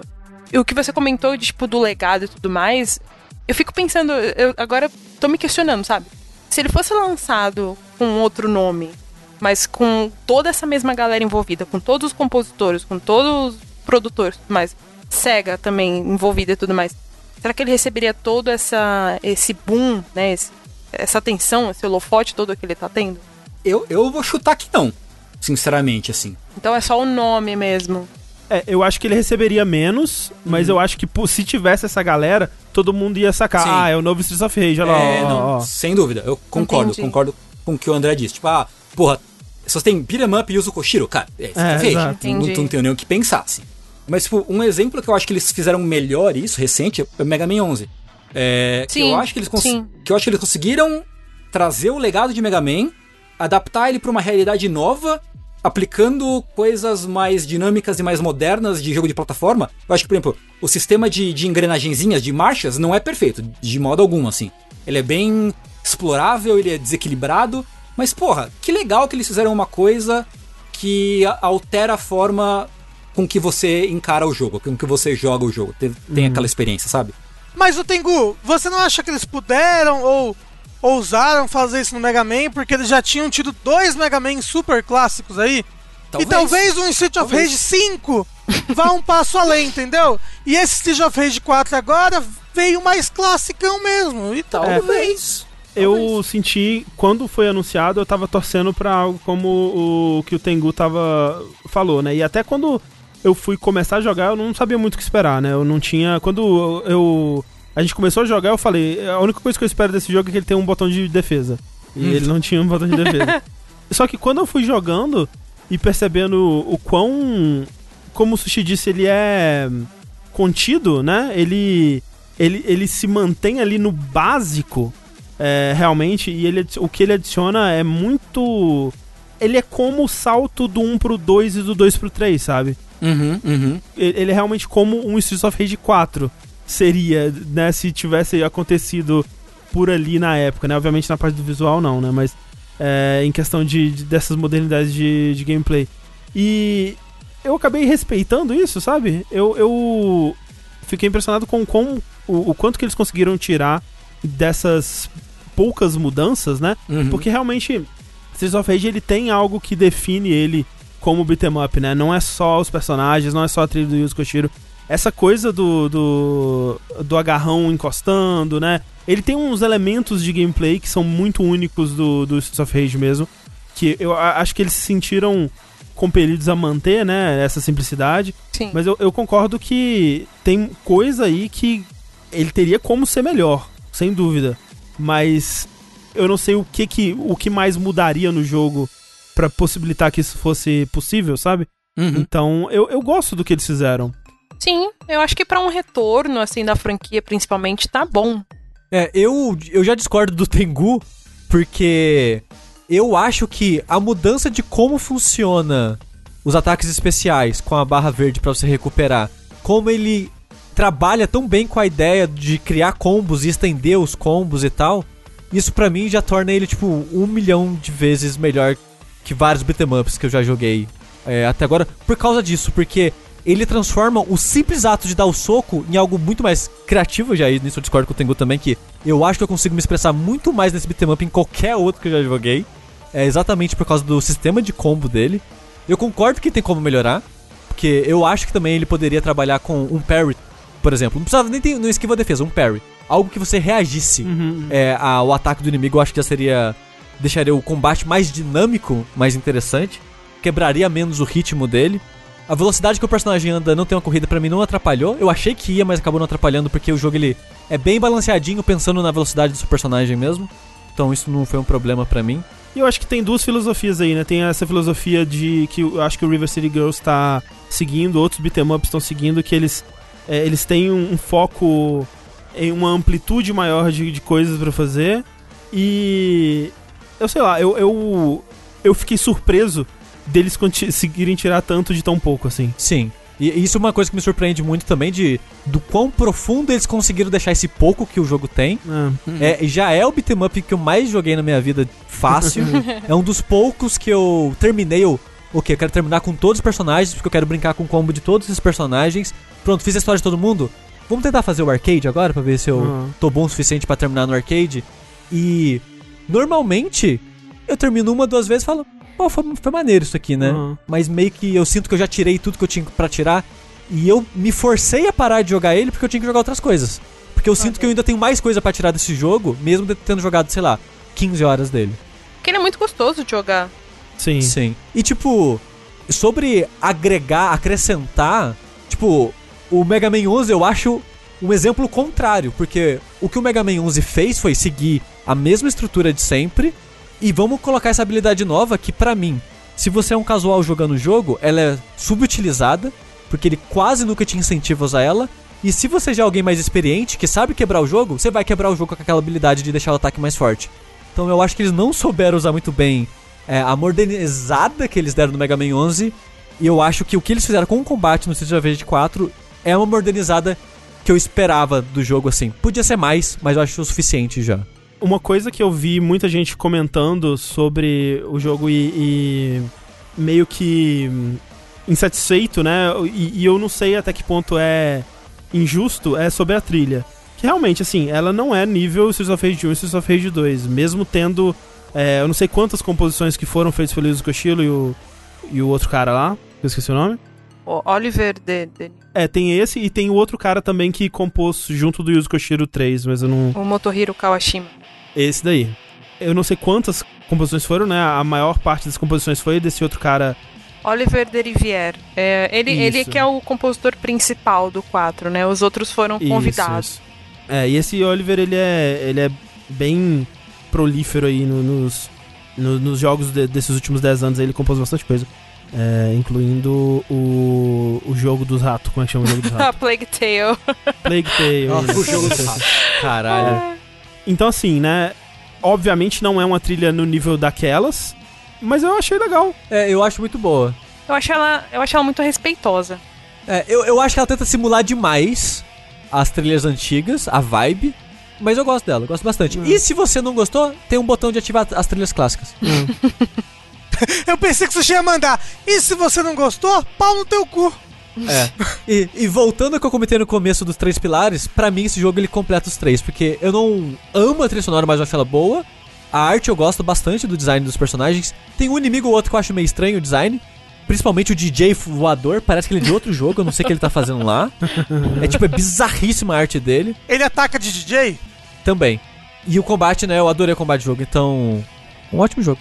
É, eu acho que o pessoal que tava nessa, ah, mas não é como a trilha do- dos clássicos, é, é meio irreal essa expectativa também, né? Eu Acho É. que se nem o Yuzo Koshiro, eles fizeram o que eles podiam, eles trouxeram a porra do Yuzo Koshiro pro jogo. É. Se nem ele conseguiu fazer, né, quem, quem seria capaz, né? E assim, ele, o Yuzo Koshiro, não é o, o compositor principal da Sim, parada. sim. As pessoas, tipo, associam Street of Rage com o Yuzo Koshiro, e tá corretíssima a associação. Mas no 4 ele é um compositor convidado, é o Oliver que cuidou da parada toda, tanto que a maioria das músicas foi ele que compôs, né? O Koshiro, sei lá, fez umas três ou quatro, os outros fizeram umas duas ou três também Uhum. músicas e eles foram completando. Aí o Shimomura tá no, no meio da trilha sonora também. Meu sabe? Deus. Ai, que bom, eu Tipo, amo ela. É, então, mas é meio aleatório, sabe? Tipo, tudo bem, ela fez Street Fighter lá atrás, mas, porra, ela. Ela merece tudo. Ela é maravilhosa, eu não tô, não tô criticando. Só eu acho Tá falando estranho. mal da Yoko Shimomura. Ok. Na minha frente. mas acho meio estranho, tipo, todo o repertório dela da Street Fighter veio RPG, RPG, RPG, é Street of, Street of Rage 4, sabe? É meio Sim. estranho. Mas, enfim, tem vários outros nomes. E um nome que ia estar na trilha também não, não está é o Hideki Naganuma, né? Que é o cara do Jet Set Radio, sabe? Hum. Ele eu acho que seria assim perfeito pro negócio, mas ele não, não pôde estar na, é, na seleção final, assim. Nossa, imagina. Eu- Imagina. Eu, gosto tanto das trilhas do Jet Set Radio. Caramba. Ia ser maravilhoso, assim. Gostaria muito que ele tivesse participado também, mas não Total. deu. No, no 5 ele estará. Tomara. Você, vocês acham que esse jogo vai render um 5? Como você acha que tá sendo a recepção dele? Tipo, de venda, de gente jogando? Pelo menos de, de De crítica, crítica, assim, né? A galera tá amando o jogo. Tipo, então, assim, é, é bem possível que tenha um próximo e eu es- eu espero que tenha. E aí seria, seria legal eles ousarem mais, né? Acho que tem uma, tem uma boa base agora sim. e brinca um pouco mais com ela. Ah, não, sim. É, agora. Porque, tipo, o- de novo, eu- o problema o possível problema desse jogo é que ele quis ser muito fiel. É, a estrutura que já tinha, né? Ele, ele só pegou o que tinha e colocou um pouquinho. Uhum. Uhum. Acho que é bem isso. E pra mim foi o suficiente, mas eu entendo completamente pra quem ficou insatisfeito com isso, né? Que, pô, já faz, sei lá, 20 anos, vamos, né, fazer mais Sim, coisa sim, aí. sim. Os videogames já evoluíram tanto, né? Mas, dado o gênero, eu acho que foi uma evolução muito boa, assim. É. E bom, a- até mesmo em comparação com os jogos modernos, eu considerava o Streets of Rage 2 ainda o melhor beat'em up é, que eu já tinha jogado. Então, se você me disser que esse aí é um pouquinho melhor, pra mim ele tá, tá bem ali alto também. A única coisa ruim desse jogo é que ele custa 40 dólares. Meu Deus do céu, socorro. Caramba! Jesus Cristo. E no Steam, que é o mais barato que você vai achar ele, provavelmente, tá acho que 80 ou 90 reais. Nossa, tá O maluco. que pra um beat'em up, eu acho meio caro. É, a gente, na nossa primeira jogada, no jogando co-op no hard, a gente terminou ele em 3 horas, né, Steve? É. Não, mas depois jogando normal, que quando eu joguei sozinho com todo mundo que eu comentei, eu joguei no normal, era, sei lá, uma hora e pouquinho, Aham, sabe? aham. Ele tem bastante conteúdo no sentido de, olha, tem todos os personagens da série, tem a trilha clássica, tem a trilha normal, Tem, modo tem o modo versus. história, tem o modo arcade, tem o modo mania, que é, que é difícil pra caramba. Então ele, ele tenta colocar um monte de conteúdo, mas acho que não consegue justificar esse valor, principalmente pra gente atualmente na crise que a gente tá. Pelo menos tá no Game Pass. É, eu ia falar, o pessoal do chat que tá falando que está no Game Pass, então, né? É, É uma boa, é uma boa. é no Game Pass aí tá, é bem de boa. É, só que a versão do Xbox ela veio com um monte de problema, né? Aí, Primeiro que a versão é, brasileira, ela não. não- ela a, tava dando algum bug na localização que não tava abrindo o jogo, você tinha que mudar o idioma. E depois tinha um outro bug que o, o medidor de combo no Xbox ele abaixava mais rápido. Caralho, que loucura. que tenso. É.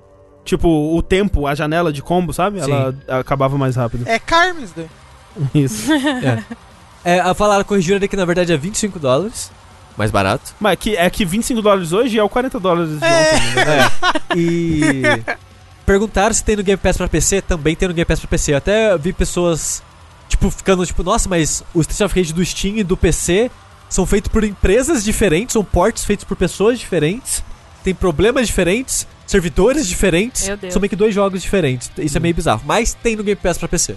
E eu queria deixar claro assim, por mais que eu tenha reclamado do jogo, e eu sei que eu reclamei bastante do jogo, eu acho ele divertido, acho competente e acho um, ainda acho um bom beat'em up, que eu é, Você esperava um mais? pouquinho mais. Esperava um pouquinho mais. É. É, só Isso, isso, assim, isso, mas eu por exemplo- ainda assim acho um bom jogo. Mas, por exemplo, Tengu, eu não joguei o River City Girls. Talvez, É, eu se eu tivesse jogar. jogado, teria colorido minhas expectativas pra esse jogo É, diferente. ó, também, eu né, tenho três, três recomendações. Três recomendações de beat'em ups recentes muito bons. Tudo indie. É, o primeiro é o River City Girls, que, é, que não, é, não é indie pero no mucho, né? Porque ele saiu pela, pela Arc System Works, ele é, ele é da Uhum. Way Forward, já é um estúdio mais, né? Mais coisado. Mas indies tem Shattered, é, Shattered Realms e, cara, como é que é o do outro? Jesus Cristo. Fight and Rage. Ah, Que é. pensei que era Fight é Jesus Cristo Beaten Up. Aquele. isso. O Fire and Rage, ele é da América do Central, eu acho. Algum país da América Central, que eu não tô lembrando agora qual é. E o Shatter Realms eu não sei de onde que é. Mas são dois beat'em ups indie que são muito, muito, muito bons. E eu recomendo o Mother Russia Bleed, que tem botão de defesa. Uma loucura. Eu recomendo você achar um PS3 que tenha Scott, Scott Pilgrim, Pilgrim. Você lembra, Sushi, que a gente jogou Scott Pilgrim recentemente aí num saideiro e era bom, mas não era aquela coisa que você lembrava que era? É que a primeira fase, ela é meio complicada porque os inimigos são... tem muita vida, você causa pouco dano e eles defendem muito. Depois você vai aprendendo novos ataques, você vai comprando novos atributos, o jogo ele fica mais suavezinho. Uhum. É porque ele tem um sistema de progressão na, na jogabilidade, né, dele. Então É, você sim. tem que ir comprando as coisas, os, os power-ups e tudo mais, pra você conseguir avançar melhor, assim, sem apanhar tanto, digamos. Aí eu tava sem meu save. Não sei o que aconteceu com ele. Enfim, esse foi Streets of Rage 4. Esse foi o nosso dash sobre Streets of Rage 4. É. Rafa, eu sei que você viveu uma grande aventura com os seus melhores amigos aí, viajando o país no seu carro da Barbie. eu vivi, André, eu vivi uma grande aventura. E eu e assim, antes da gente começar, eu peço por favor que vocês sejam gentis comigo, porque eu ainda estou de luto, tá bom? O que, que é que você tá jogando? Eu terminei, Ah, você terminou. terminei Final Fantasy XV. Bicho. O jogo da vida do Rafa agora. No, Recentemente. no hype do 7, foi direto pro Então, 15. é isso. Eu joguei Final Fantasy VII Remake E eu precisava de mais. Eu precisava de mais JRPG, eu precisava de mais Final Fantasy. Eu precisava. Entendi. Eu precisava. E aí eu falei. Que é é uma série que o Rafa jogou pouco, né? Pouquíssimo. Eu acho que o primeiro Final Fantasy que eu zerei foi o 7 Remake agora. Sério? Olha é. só. Mas é porque eu não gosto de batalha por turno. Hum, Tipo, eu até. Ah, pô, podia jogar Persona 5 agora, Persona 5 Royal, né? Pans, aí. Hum, tudo aquilo que eu falei, eu não posso transar com os meus amigos. é. Batalha por turno. E olha que a batalha por turno do, do Persona 5 é maravilhosa.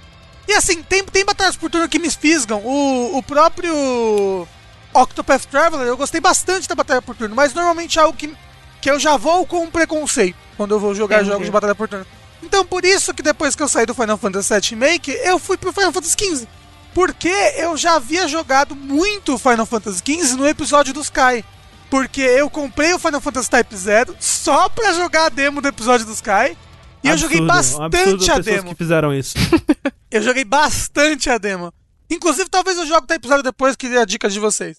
Type Zero é maravilhoso. Mas, Rafa, agora você também é uma das pessoas que, assim como eu, toda vez que ouvem é, Stand By Me, começam a chorar. Então, deixa eu falar. Meu Deus do céu. Ó, eu terminei o jogo e eu tava quase entrando em depressão. Aí eu abri uma live, e é sério, se vocês verem o começo dessa live, eu não tô brincando, eu tô quase chorando de verdade na live, porque eu ainda tava muito, muito emocionada. E é foda, porque é o seguinte, eu joguei o Final Fantasy XV Royal, que é uma versão do Final Fantasy XV de 3 anos depois, com muito mais conteúdo e muitas coisas que eles arrumaram do jogo original, inclusive da história, e mesmo assim, ele é um jogo extremamente falho. Ele é um jogo muito, muito, muito, muito, muito, muito, muito, muito falho. Ah, ele é um jogo tão falho que acho que é a primeira vez que eu tenho um bloco de notas no meu celular que se chama Ideias de Jirico 15. Porque, tipo, tem todas as coisas que eu, que eu, que eu olhava no jogo e eu falava, eu não, tenho, eu não consigo conceber que alguém aprovou essa decisão dentro desse jogo, porque não faz É. sentido. E são coisas muito básicas às vezes, sabe? Eu tenho uma história com o 15. Que assim, é, até pra galera que tá ouvindo a gente, ouvia o Baixo Frente Soco e tudo mais, o BFS, Uhum. a gente fez até um podcast lá, eu e os meninos, a gente fez um podcast e chama. E a gente, todo momento, chama esse jogo de é, Final Vacilo 15. que Ele é um puta de um vacilo, assim. É, e é, é impressionante porque, tipo, a gente jogou ele na época que ele saiu. Ou seja, eu joguei ainda depois o episódio do Gladio, eu joguei o episódio do Prompto, eu não joguei o do Ignis, eu só joguei os dos dois primeiros que saíram. É, ainda não joguei o, o episódio do verdadeiro protagonista desse jogo, que é o Arjin. Então, é, então, várias coisas eu ainda não joguei. Ouvir essas coisas de você, inclusive, tá sendo muito interessante. Porque você tá tendo a visão de uma pessoa que jogou já com, em teoria, esses patches de correção. Sim, e vários, vários, inclusive de muitos, conteúdo. muitos, exato. Mas, tipo, olha só, vou, vou ler algumas das minhas notas aqui que eu tenho. Disposição dos botões. Quem rola com quadrado e ataca com bolinha? Sério, por que, que ele não deixa você trocar alguns botões? Porque eu acho que atacar com bolinha e rolar quadrado é um dos maiores erros da história dos videogames. Rafa, assim. Rafa, Oi. você não me venha com essa Ah. que você defende pular com triângulo no Breath of the Wild. Não, na verdade, você sabe que eu, fui, eu, eu, eu joguei Breath of the Wild recentemente, porque tinha acabado a luz aqui em casa, e eu pulo no B. Eu não pulo no triângulo, não, eu pulo no, no B, que é o X do, do PlayStation. E Rafa, qual que são os botões do Kingdom Hearts mesmo? Eu não lembro. Mas peraí, no Kingdom Ataca na Hearts. bolinha e desvia no quadrado. Eu, É. eu, eu, e não, não tem como mudar do 3, porque eu só joguei o 3, hein? No 3 eu não sei. Rafa, como é que são os botões do Smash mesmo? Não, pera, o do Smash é perfeito, você está maluco. Você Tá pula bom. com qual botão mesmo que você pula no Smash? Você pula com dois botões, com X ou com Y. Não, então tá, Tá. bom. Não, não, mas é uma disposição péssima. Por exemplo, o botão de interagir no Final Fantasy XV é o mesmo de pular. Não existe uma vez que você vai interagir com algo É horrível, que você não é pule umas cinco vezes pelo menos. Você fica, eita! Sim. Eita, caralho! Eita, porra! Aí você ah, pega o item do chão. Tipo, você vai subir no chão, corre, você fica pulando assim ao redor dele um pouquinho, aí depois você sobe em cima dele. Nossa, muitos War flashbacks agora, pode crer. É, tipo, estamina. Pra que cargas d'água o Noctis tem estamina? Pra quê? Não faz sentido. Você tem um mapa gigantesco que o Noctis tem pouquíssima mobilidade, né? Pouquíssimas opções de mobilidade. E o Noctis Sai cansa. catando um cavaco com tudo, né? É porque ele é um príncipe, Rafa. Ele não corre. Por isso que tem aquela estamina lá pra você ver que ele tá perdendo fôlego. Ele é um príncipe, ele tem que ser Não. carregado. Súditos Você não dele vê. Esse é o problema, porque a barra de stamina, ela é oculta. Você não vê a barra de stamina. Você É pode ativar, É você pode ativar a barra de stamina se você quiser, mas ela fica em cima da cara do protagonista. Então, tipo, você corre, fica uma barra assim em cima da sua cara, como se você estivesse dando entrevista pro Fantástico depois de sofrer um crime. tipo, é muito estranho, é muito errado. E aí tem várias dessas coisinhas que elas vão, elas vão acumulando, entendeu? Tal qual uma doença psicossomática, elas vão acumulando até que você fica. Caralho, gente, vamos, né? Vamos melhorar isso daí. O, o próprio fato de que eu gostei muito da, da história, principalmente dos capítulos finais, que me pegou, foi muito tocante. Você, você jogou o, o 12, o capi, é o capítulo. Era o 12, gente, que era o problemático antes? Acho que é o É, 13. 13, É o né? 13. Não, era o, era o 12, era o 12. É um 12, capítulo 12. do, Era do 12. trem que aparece a Shiva, certo? Não, não, era Não. isso não. É Não? depois desse. Não. É, depois, é num prédio. É no prédio. Que o Noctis está separado dos amigos dele. Ah, é? Nossa, esse capítulo é ótimo. É. Olha isso! eu- eu- Se alguém eu- eu- falasse isso na época que esse jogo lançou. Olha a É, diferença. inclusive, inclusive o capítulo 14, que é teoricamente o último capítulo, ele é maravilhoso. Porque, e ele é muito, e ele é muito diferente do que ele era antes. O capítulo 13, inclusive, que é esse capítulo do, do prédio, você pode jogar ele duas vezes. Você Isso. pode jogar ele da perspectiva do Nox ou do, do Gladius Dos e do, meninos. dos meninos, é bem legal. E o capítulo 14 é, antigamente, pelo que eu vi, né? Porque eu, eu vi algumas coisinhas tipo, ah, antigamente era de tal jeito. No capítulo 14 você passa por uma cidade, não é isso? Sem spoilers aqui. No 14, você. É que tá tudo muito destruído e você tá sem um anel. Tem que se virar. Não, não, não, não, não. Esse é, esse é, esse é o, o, o, o 13. Ah, o 14 é o. Do time skip? Já, já, já é, é o último capítulo, É, é. É, Então, é, no, essa no jogo parte... original, o último capítulo era só a batalha final. Você tinha. Você passava, tipo, por umas duas waves de inimigos assim, mas já era a batalha final. Nossa! Não, não, não. Era Então, rapidinho. Nessa parte, hoje em dia, esse capítulo é grande. Ele tem, ele tem side quests na cidade destruída. Quê? Você pode, você pode ir fazendo um monte de coisa. Ele tem uns mini bosses. Inclusive, ele tem tipo um ultra momento final dos amigos, assim, em que uma coisa que tem no Royal que não tinha antigamente, você pode controlar os companheiros do Noctis, né? Uhum. E, e que eles têm, eles têm gameplays muito diferentes um do outro. E nessa batalha final, você tem que controlar o- os companheiros, porque só eles conseguem acertar o ponto fraco desses chefes. Então, tipo, Nossa, totalmente diferente. é, tipo, mostra que tipo, o Noctis nunca conseguiria passar por aqueles desafios que ele tem que passar pra chegar no final, se não fosse cada uma das habilidades de cada um dos companheiros dele, tipo. E é muito legal a jogabilidade dos amigos deles, inclusive. Nossa, lembra no jogo original quando você dava comando pros seus amigos? Seus amigos tava lá na puta que pariu e usava habilidade no vento, não acertava nada? Sério? Isso acontecia? Nossa, muito, Rafa, muito. Muito. Não, ele, ele, ah, hoje em dia eles teleportam. Eles teleportam pra perto do inimigo e usam habilidade. Pô. Nossa. Esse jogo tá totalmente diferente. Então. Não, ele é muito diferente. Você, você pode, por exemplo, andar no barco, sair pra pescar, depois encontrar vários spots de pesca e tudo mais.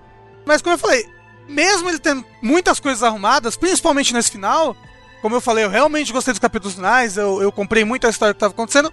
Na história, ele tem muito buraco que você preenche ou jogando os capítulos extras, ou vendo filme anime, ou não preenche porque é só um buraco mesmo, entendeu? É, ou tipo, tipo, tipo, porque eles iam fazer mais capítulos, né? Mas o diretor saiu da, da Square, um negócio assim. Cara, eles iam, mas tinha um que, que eu até dei graças a Deus que não foi concluído, porque ele ia meio que fazer um, uma outra uma outra timeline dos eventos. Eu acho que o Ignis, o capítulo do Ignis faz isso. Dizem que o, que o capítulo do Ignis é perfeito. E ele tem um final diferente pro jogo. Cara, o Tabata saiu da Square?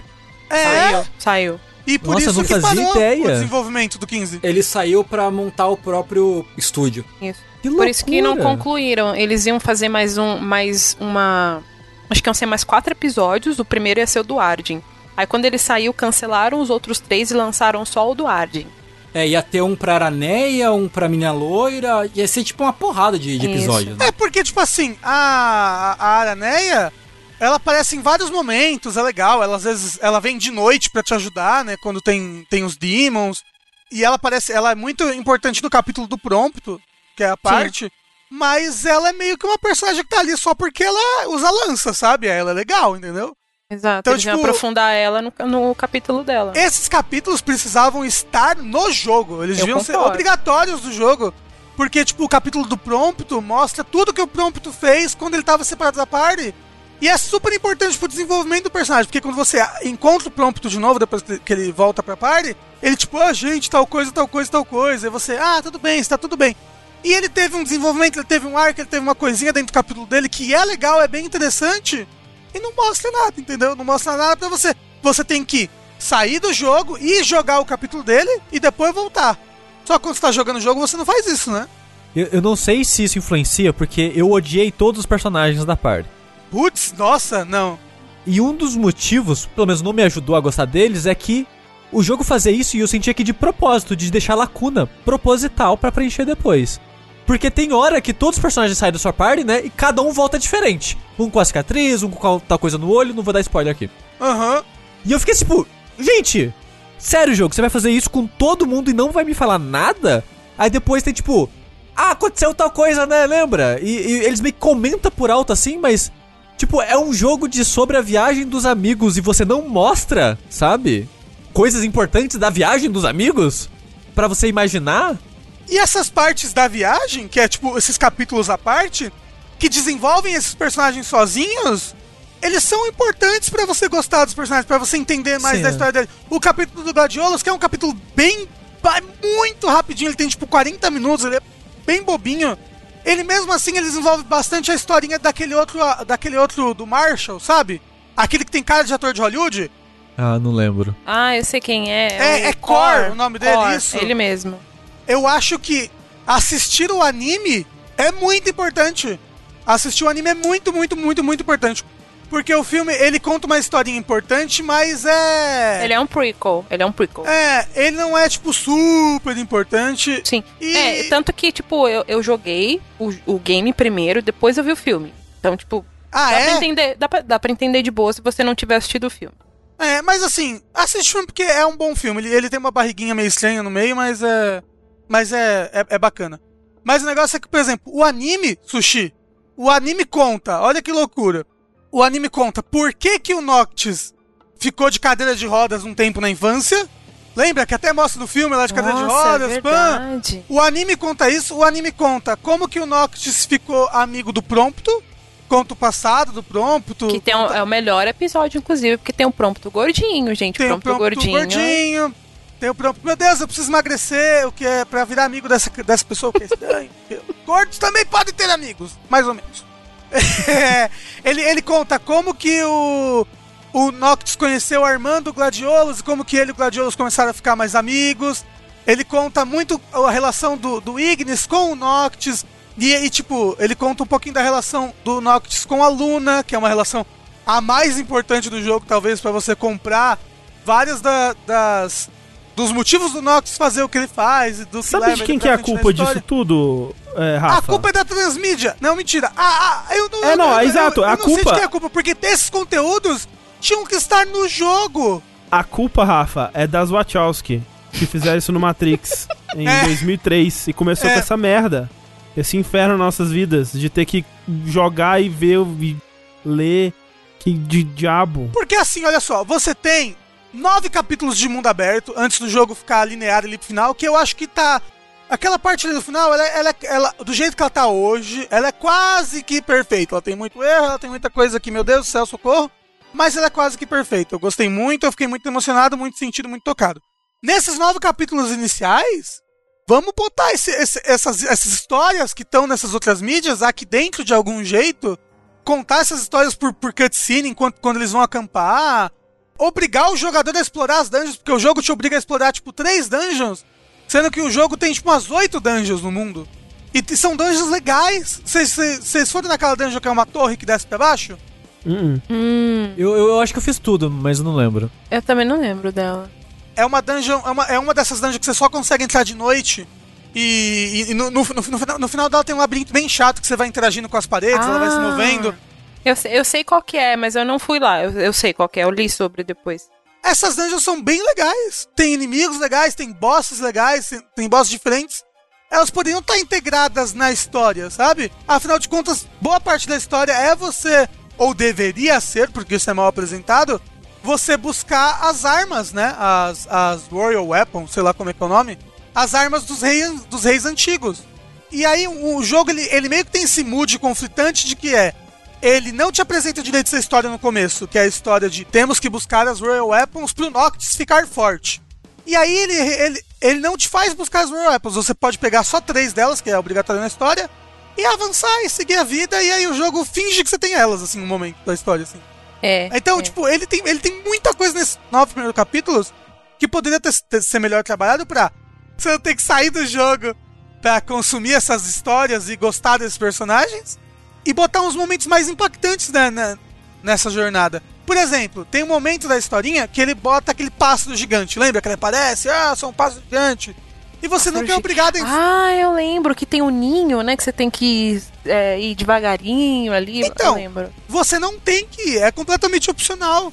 Todas, É, essas, é, todas essas partes que são opcionais, aquela área toda é opcional, inclusive. Eu, eu quase dei o jogo sem nela. Porque agora, desde que você vai pra parte linear do jogo, libera um negócio que em todas as camas você pode voltar pro passado, se você quiser. Então, tipo, ai não, queria ter pego todas as armas, que é o que eu fiz. Eu falei, meu Deus, queria ter pego todas as armas antes de zerar. Aí eu voltei pro passado, peguei todas as armas e continuei a história. Eu acho que já tinha isso já. Já tinha? Eu acho que sim. Você conversa com o cachorro, sabe? Aham. Tinha, tinha alguma coisa do tipo, mas eu não lembro se era exatamente isso. Mas ti- tinha alguma coisa com o cachorro também que você podia voltar. Mas a, a- o próprio mood. O, um- como é que eu falo mood em português? É, Clima. é, é, clima. que, que eu acho que, que, que- é conflitante é que, tipo, ele é um jogo sobre uma, road trip com os seus amigos. E é um jogo em que essa road trip, ela é uma road trip legal, certo? Não. Não. Não. Ela é legal. Você tira foto em todos os momentos. Você tem várias fotinhos que você tá com seus amigos e vocês estão felizes. Você conhece cidades novas e pessoas novas. Quando eu joguei Final Fantasy XV, eu mandava descartar todas as fotos só de raiva. Joga tudo fora, não quero nenhuma foto. Mas isso, Não, isso tem então, um, eu, eu acho tem um que é negócio conf- no final com essas fotos. Tem. Eu, depois eu descobri, sim. eu Ah, assisti o jogo depois no YouTube. É, mas então, o negócio é, ele é, ele é um jogo sobre uma road trip e uma road trip, né, alegre, alegre. Era pra Só ser. Então, Era pra só ser. que isso é muito conflitante com o, o final do primeiro capítulo já, que é tudo que acontece no filme, todas as coisas ruins que acontecem. E tipo, ah, eu, vou falar um spoilers do primeiro capítulo, ok? Desculpa, se você não quiser, espera um pouquinho. Mas Ah, o, o importante é avisar. eu vou falar spoiler do primeiro capítulo. Papai está morto. Oh meu Deus, papai está morto. O- a nossa nação ruiu. Vamos comprar um cup noodlezinho aqui, comer, eba, vamos fazer um acampamento. Hum, e essa coxinha de frango. É, é conflitante, sabe? Esse, esse clima que ele passa de viagem com os amigos, legal. Com esse clima de a guerra e tudo mais. O próprio ambiente, o próprio ambiente do jogo não fala sobre a guerra. No final do, do filme tem um monte de refugiados saindo, meu Deus, essa cidade que era uma cidade gigantesca, nós agora estamos todos refugiados.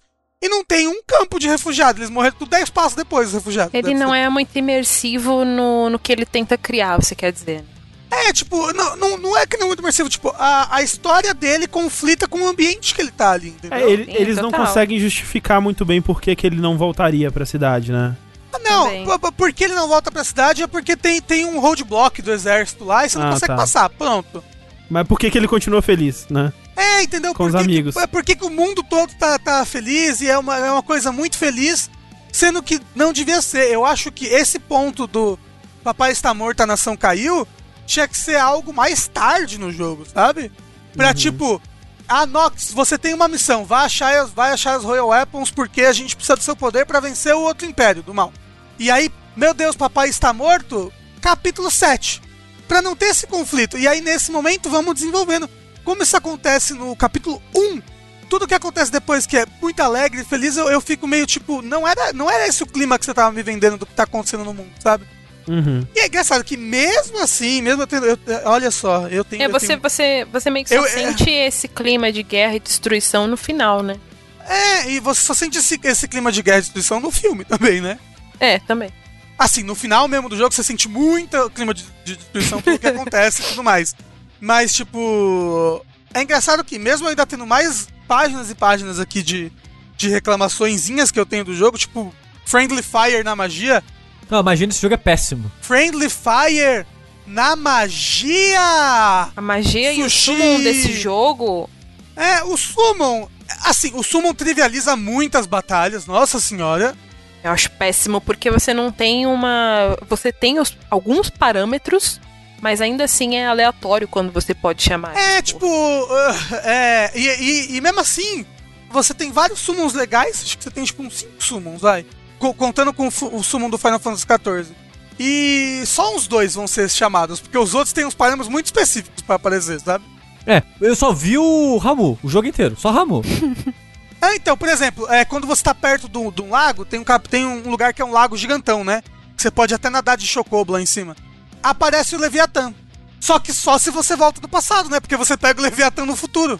Então, tipo, é, tem essas coisas, mas, tipo, eles sabem que o negócio do, do, Friendly Fire na magia é tão ruim que você começa o jogo hoje em dia com um anel que tira o Friendly Fire. Só que você tem que deixar equipado em um personagem, sabe? Caralho. Meu Deus do céu. É. Tem umas quests de, de pegar sapo que você não enxerga o sapo direito. Tem várias quests de, ah, vai no lugar e pega uma coisa que tá no chão, que você não enxerga a coisa. Então, tipo, ele é um jogo muito falho. Ele é um jogo muito, muito, muito, muito falho. Mesmo assim, eu vou falar de novo, mesmo assim, ele tocou, gente. Não, o final dele é muito bom. Todos os Então- aspectos ali é, é, se juntam, né, pra fazer uma Sim. coisa muito, muito emocionante. Se você aguentou toda essa aventura esburacada, com essa história esburacada, e você chegou ali, você viu o final da- dessa jornada desses amigos, não tem como não se emocionar. É bonito como eles fazem ali todo o desfecho deles. Ah, até tem porque eu acho que o Sushi não se emocionou, por exemplo. Mas, Mas que o sushi, o sushi não tem coração. é verdade. Mas, ele assim, é o homem macaco. Que não tem alma e nem coração. Mas assim, é que nem o exército quando ele joga a galera na selva, aí todo mundo fica sofrendo durante uma semana e tá todo mundo amigo depois no final. É, Porque você não, passou por assim, tanta coisa ruim junto que aí vocês desenvolveram sentimentos. O, o próprio combate do jogo, que eu gostei bastante, ele é muito instável. Tem momentos que eu tô, caralho, uh, Power Fantasy, tô voando, batendo, usando as habilidades dos meus amigos, tudo, e tá tudo lindo, fluindo. E tem momentos que tem um inimigo que usa magia, você não consegue desviar da magia, e aí você toma magia, você cai no chão, aí vem outro inimigo que usa magia, você toma magia e cai no chão. Aí você fica preso no loop, aí tem inimigo demais na tela, você não consegue mirar em ninguém direito, aí fica uma loucura. Sabe? Eu sinto até que no episódio dos Kai o combate era melhor, eu fiquei com essa impressão. Sabe o que, sabe o que se chama isso, Rafa? Ah. É Vacilo fantasy. Então, ele vacila muito, mas olha, eu vou- eu vou te falar que. que ai, que ele é o te segundo melhor. Final Fantasy que eu já joguei. Eita, eita, eita. Só jogou dois, né? Então. É, eu só joguei dois. Ele também é o pior Final Fantasy que você já jogou. aí, Putz. André, que ódio! Eu, eu entendo você demais, porque eu passei por toda essa raiva, todo esse ciclo que você tá passando agora, eu passei lá e, tipo, nem tinha tanto conteúdo assim quando eu joguei. Não, sabe? e assim, e, e- e as coisas estão muito bem consertadas, como eu falei, os capítulos finais pra mim foram muito legais, foram muito, muito, muito, muito legais de jogar. O capítulo do prédio lá que você joga com o Noctis, você ganha um anel logo no comecinho, você tipo foge de dois monstros, o Noctis usa o anel e depois a, a dinâmica do anel é super divertida. Ali na, naquela parte, que você tem que ficar muito desviando dos inimigos de última hora pra dar aquele ataque gigantesco.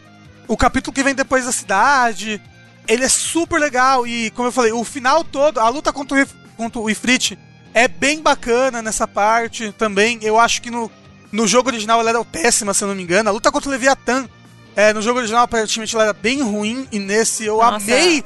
Eu amei a parte, to- to- todos, do, a parte do Leviathan é Sonic Adventure 1, cara. Sim. todos os momentos que, que o jogo virou Dragon Ball Z eu amava. Puta que pariu. Eu falava, ah, agora eu sou o Goku, filha da puta. Mas é sério. o negócio é que realmente no final. Olha, eu já revi esse final umas 15 vezes já. Já vi vários reacts na. Já chorei de novo revendo as coisas. Aquela cutscene do, do acampamento, Nossa. ela pega no meu coração de um jeito Uhum. que é sério. Eu, é, eu, eu, eu, eu, eu- eu tava conversando com o Bruno assim. Tava tipo, pandemia, divórcio, blá blá blá. Não, eu vou fazer terapia por causa de Final Fantasy XV. Que realmente bateu muito forte em mim aquele negócio. É pesado, é pesado, eu te entendo. E ele é muito pesado. E ele me pegou muito. Eu acho que tudo que eu joguei, por mais. Sim, eu me diverti muito. Eu me diverti muito, muito, muito, muito mesmo. Mesmo apesar de todos os defeitos. Valeu. Valeu muito a pena essa viagem. Essa jornada. E eu descobri que eu gosto muito de, de Final Fantasy, talvez. Não sei, vários Ah. elementos de Final Fantasy me pegam muito. Eu amo um chocobozinho, eu amo a musiquinha de chocobo. Eu, eu, eu, eu, eu gosto dos summons, eu gosto de histórias com cristais. eu, eu gosto. Eu comprei Final Fantasy XII. Olha aí, o 12 é ótimo. Só vai. O próximo vai ser qual, Rafa? 12? Então, eu comprei o 12 e comprei o 10.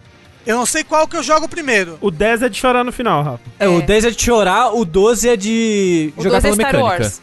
O 12 é Star Wars. Caralho, então, eu, Star Wars.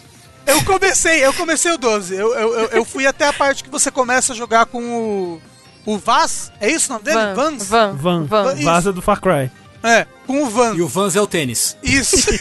eu, eu fui até a parte que você começa a jogar ele com o Van, andei um pouquinho na cidade. Caramba! Não dá processos, não? Você copiar Star Wars na cara. Caramba, é muito Star Wars! Só piora. batalha, Só o- piora. a cidadezinha, piora. a- os, os. As pessoas monstrinhos ali, répteis. É muito! É muito Star Wars. Eu amei! Eu espero que continue assim sempre. Então acho que você vai curtir bastante até o final. O 10 é um dos meus favoritos. Eu gosto muito do 10, de todo mundo dele, dos personagens e tudo mais. Mas é, mas é batalha por turno. Eu tô tipo. Hum, será que eu vou gostar? É. Você eu sabe, você sabe por que, que não eu tenho gostar. medo de batalha por turno? Eu tenho medo de grind e eu tenho medo de ser difícil demais pra mim. Deu tipo. Deu tipo. Ai não meu tem Deus, isso aí não, Rafa. Eu não O consigo 10, o vencer. 10 é facinho. O 10 é fácil. Você sabe por quê? É. Porque eu joguei. Vou fazer uma confissão gamer aqui. Hum. Eu joguei Chrono Trigger no emulador quando eu tinha uns 13, 14 anos. Em português, inclusive. É, fan tradução. E eu travei num boss e não consegui passar. Eu sei qual boss você travou. Eu travei no Magus. É desse o nome do moço? É o moço de cabelo Ah, não, azul. tudo bem. Isso. Ah, ok, ok. tipo, sei eu tava no castelo dele, eu não conseguia sair pra grindar e eu não conseguia vencer ele. E eu não consegui mais avançar no jogo, eu parei de jogar. Vai ver por isso que eu odeio batalha por turno. Você evitava combate, Rafa? Não. Então era só questão de estratégia. Então, porque mas o Chrono né? Trigger não precisa grindar. É. O 10, a história, você não precisa grindar. Se você quer as coisas opcionais, aí você se fudeu. Que é Isso. talvez o Final Fantasy com mais grinding de todos. Putz.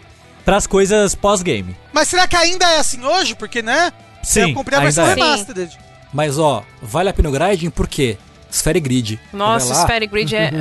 Preenchendo as bolinhas no tabuleiro. Ó, hum, que delícia. Eu amo demais, eu gosto muito do Sphere Grid. Eu amo 10. Sphere Grid. É muito bom. É, então, ó. Então vocês acham que.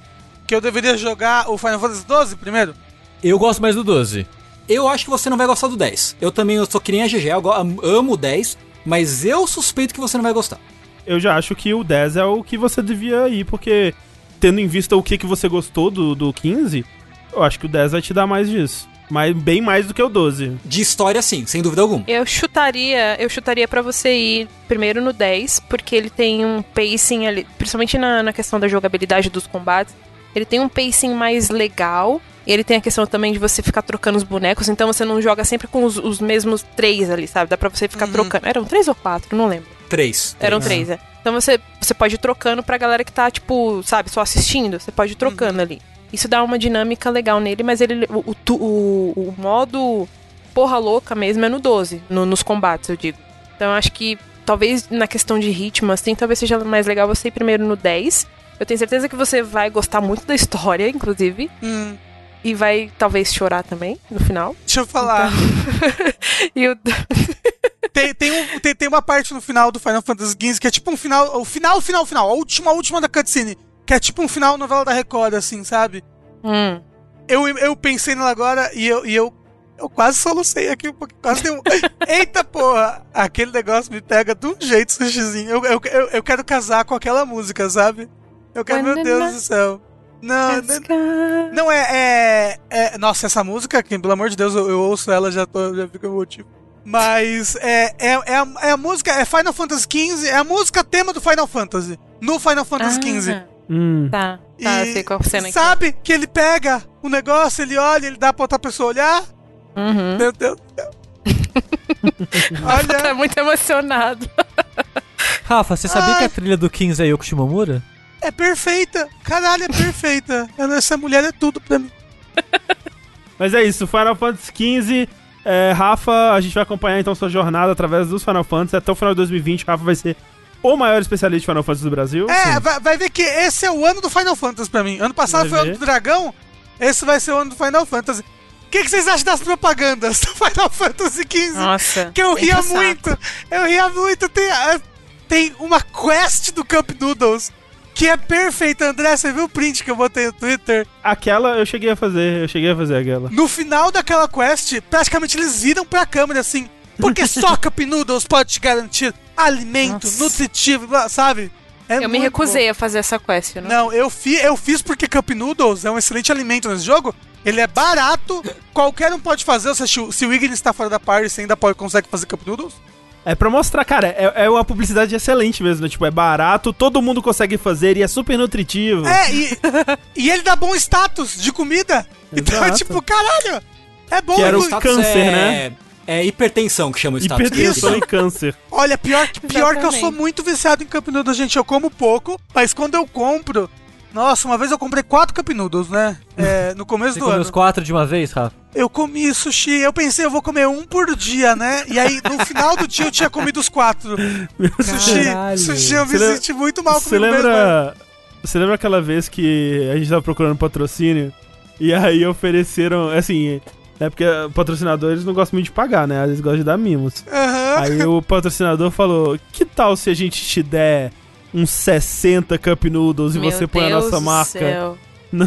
no seu. E o Rafael, o André, não, eu como. Eu Vamos mandar, manda aí. Ao, ao longo de, sei lá, alguns meses. né? Não, Todo não. mundo- André, você vai morrer! É, tava todo mundo ali, ah, você vai morrer, para, por favor. Nossa. É, a, a quest de Final Fantasy XIV que tem no Final Fantasy XV é ótima, ela é muito, muito, muito boa. Tá bom, mas a gente tem que encerrar Não, calma para o aí, Fantasy a última- 15, não, pelo amor de Deus. Coisa, tem, tem, tem, tem, é, é, só que porque é engraçado. Tem uma quest de... que é o crossover com o jogo mobile, que a quest tem uns 30 minutos, mas eles achavam que a quest ia ter umas 3 horas. Porque eles te botam com uma personagem, você anda dois corredores com ela e vocês se despedem. E a despedida é tipo, nossos tempos que passamos juntos foram maravilhosos. Ai, eu nunca vou te esquecer. Sabe? É tipo, é, é muito engraçado. Tengu, continuando então no mundo das fantasias finais, o que você anda aprontando por aí? Pois é. Todo mundo sabe que eu gosto muito, tenho jogado muito Final Fantasy XIV. Eu falei dele num vértice já e tal. E eu tava jogando, mas eu tava demorando ainda pra, pra terminar todo o conteúdo que tinha, né? Tem três expansões, eu tava. tava da última vez que eu, fa- que eu falei, eu tava começando a segunda, talvez. Uhum. E aí, recentemente, eu finalmente terminei. Não só terminei a terceira expansão do Final Fantasy, como fiz a Rage de Nier. Ah, Olha aí, ó. Yes, socorro. yes. E agora a minha boneca tá com a roupinha da 2B. É, Feliz cara! demais. Tô feliz demais. É a to be, to be mesmo ou é to be? Não, é a roupa, é a 2P, ela tem a roupa da 2B branca, Uhum. mas dropa a roupa da 2B normal, preta, com a Ah, vendinha, que com as coisas. tudo. legal. Pois é, é maneiraço. Mas a pior coisa da 2B é a roupa dela. Que absurdo. Mó legal a roupa dela. Aí, é interessante porque quando eu tava jogando o Final Fantasy XIV, né, as pessoas que já tinham jogado falaram, cara, o Shadowbringers, que é a terceira expansão, não só é uma expansão muito boa, mas é um Final Fantasy muito bom. Tengu, quando eu tava procurando vídeo de gameplay aqui pra colocar, né? Que a gente vai passar um vídeo de gameplay. E eu procurei lá, né, no, no YouTube, Final Fantasy XIV, Shadowbringers, gameplay e tal. Sem sacanagem, 80% do, do- das thumbs e o- os títulos, assim, era tipo... Será que você deve jogar Final Fantasy Shadowbringers? A resposta é claro que sim. Final Fantasy Shadowbringer, o melhor Final Fantasy que já foi lançado. Final Fantasy Shadowbringers, a melhor história dos RPGs? Interrogação, interrogação. E eu tipo, caralho, cara, como é possível isso? Cara, a Cara. galera emociona demais. Mas é muito isso. Todas as pessoas com quem, eu, co- com quem eu converso, que jogam, também o PH lá da redação, ele fala que é, tipo, a melhor história de videogames que ele já jogou na vida dele. Meu Deus! Mas, ó, assim, eu não vou falar que é a melhor história de videogame que eu joguei, mas é uma das melhores, assim. É impressionante o nível da escrita do Shadowbringers. Pra dar um resumo muito rápido, sem spoiler, é doido porque Shadowbringers é a conclusão de uma história que começa nos patches entre o jogo base e a primeira expansão. Meu Deus. Nossa. Pera, o, o jogo base do Final Fantasy XIV antigo? O a Realm Reborn 2.0. Ah, tá, tá, tá, ok, ok. né? 2.0. Entre 2.0 e Heaven's Ward, né? Que é o 3.0. você tem uma side quest de uma galera que é tipo. No mundo de Final Fantasy, o, meio que existe a, a fonte, o source, que é o mundo principal, que é onde você joga. E tem os shards, que o- alguma coisa fez o mundo se dividir em outros 13 mundos, né? Final Fantasy, né? Uhum, uhum. E aí, cada shard tem um mundo próprio. Aparecem heróis que vêm de outro shard pra te matar, basicamente. Porque eles querem fazer um objetivo deles e tal. O Shadowbringers é um Isekai. Por quê? Um cara te manda pro First, que é o primeiro dos shards, pra resolver uma treta que tá indo lá. Que os heróis que vieram te atacar nesse patch, eles foram manipulados por um cara pra fazer um bagulho que deu um ruim danado nesse, nesse First, né? No primeiro mundo. E o mundo começa a meio que ser engolido por uma luz angelical bizarra. Você sabe quando tem, sei lá, desenho animado que vem, tipo, a luzinha do sol. Oh, os anjinhos que vem uma luzinha do Uhum. céu, assim, tá ligado? Vem a trompetinha. Trompetinha. O mundo do Shard é meio que, tipo, o céu é só isso. Tipo, essa é a luzinha divina, angelical pra sempre. Não existe noite, não existe ciclo de dia-noite, é só essa luz pra sempre. Né? Por isso que é Shadowbringers, porque a sua missão é trazer de volta meio que a noite do, do mundo, assim Equilibrar a parada. basicamente. Então você vai nesse, nesse esquema aí. A história é muito legal. Antes de falar de história, né? É uma expansão com conteúdo muito maneiro, porque trouxe Gunbreaker, que é a classe que você joga, joga de Squall, basicamente, que é você joga de, de Gunblade. Gunblade. E é mó legal. O Squall é o do 8? Isso. Isso. Qual que é o do 7? Que ele parece um vampiro. Ah, o Vincent. Vincent. Ah, ele não apareceu ainda, né? Ele aparece ou ele é do prequel, assim? Ele aparece, vai aparecer eventualmente. Ele Mas aparece no, não no, no, remake ainda. É, ele é um jogo que, tipo, a estrutura dele não tem. Quase não tem. Não vou dizer que não tem. Tem um- bem pouquinho aquela coisa de, de MMO, tipo, ah, vai matar cinco, cinco ratos e pegar cinco, cinco itens. É tipo, é, toda a história. Toda a progressão de quest dele é bem criativa e bem variada. O que Mas é só- um puta plus, assim. Eu só joguei o Realm Reborn, Tengu, e tem muito disso no Realm Reborn. Tem, tem, tem muito. Tem, inclusive, é, no 5.3, que é a próxima patch que vai entrar agora, vai entrar a reformulação do Realm Reborn. Ai, que legal! eles vão cortar a quest, a main quest, vão tirar um monte de quest, aumentar o XP e basicamente eles sabem que é um problema e vão enxugar. reformular pra ser para ser vão tipo enxugar. Ô, Legal, Tengu! legal. Isso vai ser ótimo. Então, É cu- cu- quando lançar isso daí, você dá um toque que eu tenho vontade. Agora que eu tô um Final Fantasy, eu tenho vontade de jogar o Fantasy. 14. Só os Final Fantasies. É uma promessa de que eles vão resolver o problema do Realm Reborn, assim, que é realmente é uma progressão lenta, as quests não são interessantes, a história demora pra engatar. Então a ideia com esse patch novo é cortar tudo o que não é desnecessário no Realm Reborn para as pessoas chegarem logo no conteúdo mais maneiro que é o endgame do Realm Reborn e, as- e começar as expansões. Quero. Tem data pra isso, Ortengo? Ia sair agora em junho, mas né, coronga, Uhum, uhum. e então parece que vai sair em julho. A data, data estimada é julho. Olha aí. Será que julho vira uma Final Fantasy 14? Tomara, venham É, todos. 14. 14. 14. o universo é muito interessante, né? São cenários bacanas, o tipo, o design dos inimigos é parece até Shin Megami Tensei assim, que é tudo uns anjos meio bizarro. São uns anjos bizarros meio Giger assim. Então é bem é bem interessante. A história vai para uns lugares mais mais sombrios que você não espera que ela vai desde, de- desde o começo.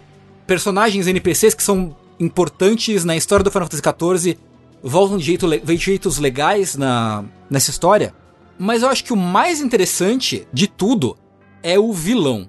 Hum. Eu acho que é um problema de Final Fantasy, de modo geral, eu não vou nem falar em um ou outro. Final Fantasy dificilmente tem antagonistas que eu acho que são interessantes de verdade. assim. Hum. Eu acho um problema, problema de Final Fantasy de modo geral. Isso. Você vai me falar mal do Seymour aqui, Tengu? Eu ia Com falar. seus mamilos eh, que seguram. mamilo de velcro que segura o manto dele. né? Eu, eu conheço só dois realmente grandes antagonistas de Final Fantasy, que é o Kefka, isso? E o Sephiroth. Uhum. Sim. É, são dois bons. É. Né, tipo, e, e é difícil, é difícil ter antagonistas que te motivem e que sejam interessantes. Não seja só tipo um cara, um, né, um dica de vigarista, um cara com com o bigodinho que vai que amarra a menina no trilho do trem, sabe? É um cara que quer ser Deus e mudar o mundo. É, entendeu? O vilão do. Olha, se a história do Shadowbringers não é um- um- uma das maiores histórias dos videogames, assim, o vilão do Shadowbringers é um dos grandes vilões de videogames. Hum. Sem dúvida alguma. É um vilão que ele tá ao seu lado o tempo inteiro, te instigando, Hum. às vezes te ajudando, te avisando que vai dar merda, mas você meio que não tem escolha se não acreditar nele. E a resolução do arco dele no fim da história é tipo.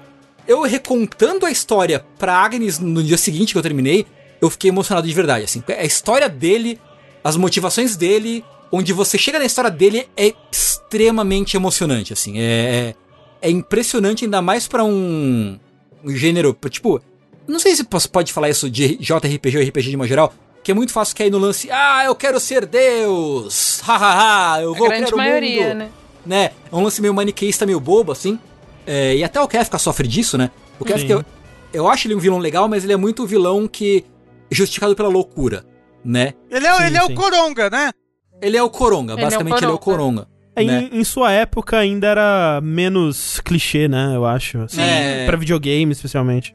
Sim, hoje em dia ele vai crescer, mas o Metzelk, que é o vilão do, do Shadowbringers, né? Ele aparece logo antes de começar, mas é o vilão, vilão antagonista principal do Shadowbringers. Quando você começa a entrar nas, nas minúcias da história dele e aí concluir a história dele na, no fim da expansão, é um bagulho que você não espera que vai ser assim.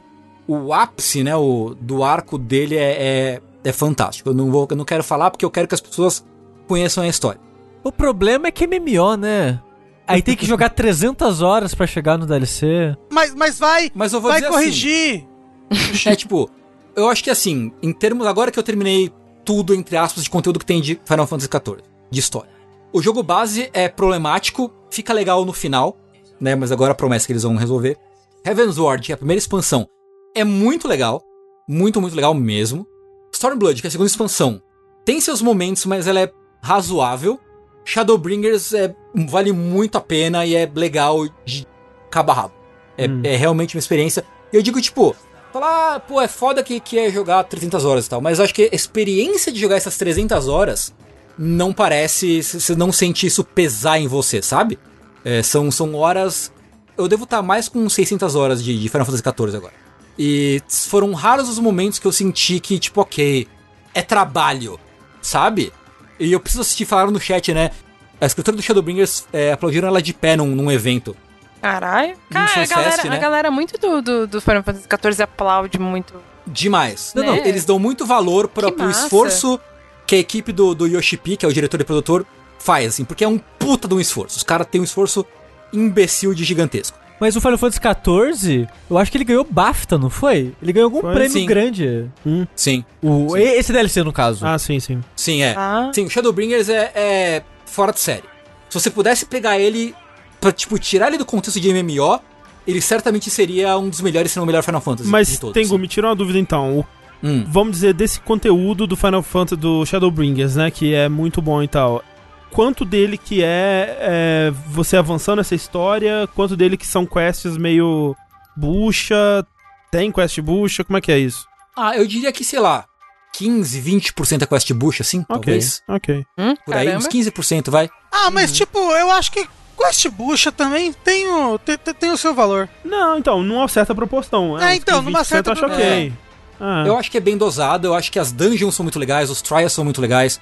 O conteúdo, a raid do Nier é fantástica, porque eles conseguem adaptar o combate do Nier e o lance do Bullet Hell pra raid de MMO, que é, tipo, é incrível como eles conseguiram fazer isso de uma maneira que funciona. Mas assim, Tengu, é, a raid do Nier é do Nier? É uma história do Nier? É.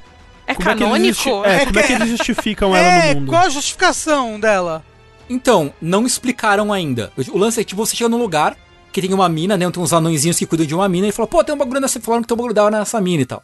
Vamos lá, vamos lá explodir tudo e pegar o tesouro. É a Branca de Neve, os anões que cuidam de uma mina. Então, aí eles Isso. chegam lá e tá, sabe no Nier Automata quando tem uma- aqueles robozinhos que ficam, ba- que ficam batendo no save point, Uhum. que tem o escudinho? Eles estão batendo em alguma coisa, os anãozinhos explodem os robôs e tá lá, a 2P tá lá. Tipo, que é a 2B de, de roupa branca, basicamente. Hum. Eles descobrem ela e descobrem que tem um portão, igual os portões que tem, ah, aqueles portões que o Nainés hackeia, né, com aquela trava. Sim, sim. E aí você descobre que lá dentro, dentro dessa montanha, tem a tal da Cockpit Factory, que é uma fábrica de robôs, de, de, de Machine Life Forms, igual tem no Neo Automata. Hum. Hum. Mas ainda não explicou que a, a Raid vai ter, deve ter pelo menos três partes. Na primeira parte não não explica ainda por que, que tá, a- tá ali ainda. Então, provavelmente vai explicar nas próximas partes tudo, todos os detalhes da, da, da coisa. Mas já lançou essas outras partes ou você não chegou ainda? A segunda parte lança junto com o patch 5.3, que é quando vai vir a reformulação do Realm Reborn. Hum. E as outras partes ninguém sabe quando vem. O Macilento ali, ele disse é só um fanservice, o, a para- falando da parada do, do Nier, e não exatamente, né? Porque o Yokotaro ele vai continuar a história oficialmente, canônica Sim. de Nier Automata. A Raid, a Raid, até onde se sabe, não se sabe até onde isso é uma simples loucura do Yokotaro, mas a, Nier, a Raid de Nier Automata, ela é, a Raid de Nier, né, no, no Final Fantasy XIV, ela é canônica. Ah, até aí ele faz peça de teatro e as peças de teatro É. também são canônicas e cada temporada das peças de teatros ele altera coisas e essas coisas que ele altera também são canônicas, né? Pois é, então assim, só curte. Curte a jornada só. É importante ressaltar que Nier Automata enquanto jogo, você não precisa consumir as outras mídias pra entender a história e curtir a história. Como o jogo ele é fechado em si mesmo. Ele é fechado. O que tem de mídia, transmídia, é coisa se você quiser se aprofundar no universo, expandir o universo, aí você vai ver o É bem diferente do jeito que Final Fantasy XV faz, né? Exato. Inclusive, você sabe que eu tava pensando muito nisso, Tengu? Hum, Eu tô nessa vibe de chorar por videogame agora, né? Que eu sofri muito. Vocês acham, você acha que eu devia tentar dar uma chance finalmente pra Nier Automata? Porque é jogo de chorar, não é isso? Ah, eu vou lá, vou chorar, kkk. Sim. Inclusive, fiquei morrendo de dor de cabeça por causa que eu chorei muito com Final Fantasy morrendo, tive que tomar remédio pra dor de cabeça, tanto que a minha cabeça tava doendo. Então, tipo, talvez, vou, vou- talvez Nier Automata, porque eu tenho ele no PC, né? Poderia jogar. Em live? Não, não, live não, deve ser chato. Tengu, Será? Tengu em live? Você pode, cara. Eu, eu, eu ficaria feliz Não, eu, eu, eu quero saber a sua opinião. Sim. Eu posso não, eu quero saber. Eu quero que você me mande. Mano, vai, Rafa, vai estou fazer live mandando isso- agora. Isso é uma ordem pra você fazer live de Nier Automata. É isso, gente. Tchau. Tengu, uma dúvida. Ah, Vamos dizer que eu só quero saber o que, que é tão bom assim sobre Shadowbringers, eu só quero experienciar a história de Shadowbringers. Eu tenho como criar um daqueles personagens que já começa no level 70 e eu posso ir direto pro Shadowbringers? Pagando dinheiro de verdade, você pode. Se você pagar, você pode. Estamos falando de quanto dinheiro aí? Eu acho que é tipo uns 15, 20 dólares. Acho que é um Eu não assim. sei. Eu sei que você compra um, um item na loja do jogo que você pula até onde você quiser na história. Caramba. É, falaram ali, ó, 25 dólares. 25, É isso. nossa, é caro, né? 25 dólares é um milhão de reais hoje em dia. Você vai começar um jogo no final com um monte de habilidade que você não faz ideia que faz, com um jogo que você não É. sabe como é que você joga. Ah, mas é é melhor. isso. Ah, então assiste no YouTube, ué. Tá aí uma, uma ideia, né? É. O foda é isso. Mas assim, recomendo. É difícil falar desse assunto porque é complicado explicar coisas de MMO pra quem não joga, para quem não joga o jogo e falar de como é a história do história do Shadowbringers me deixou feliz sem spoiler nada da, da, da história. Mas o que eu tenho a dizer é é uma história surpreendentemente ótima, não só pra um MMO, mas pra, sei lá, é uma história boa por si só e o vilão é absolutamente incrível.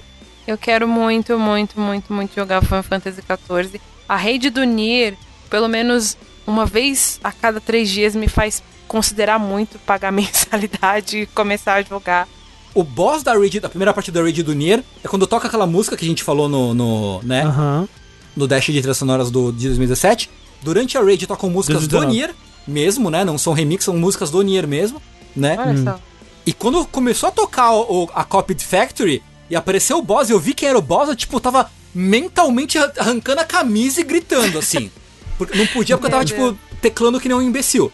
Mas eu tava pirando, pirando demais no, no fim da raid do. Incrível. É, é incrível. Gente, quero demais, quero demais. Inclusive, joguem em Nier Automata, gostoso. Joguem, é muito Por favor. Perguntaram ali.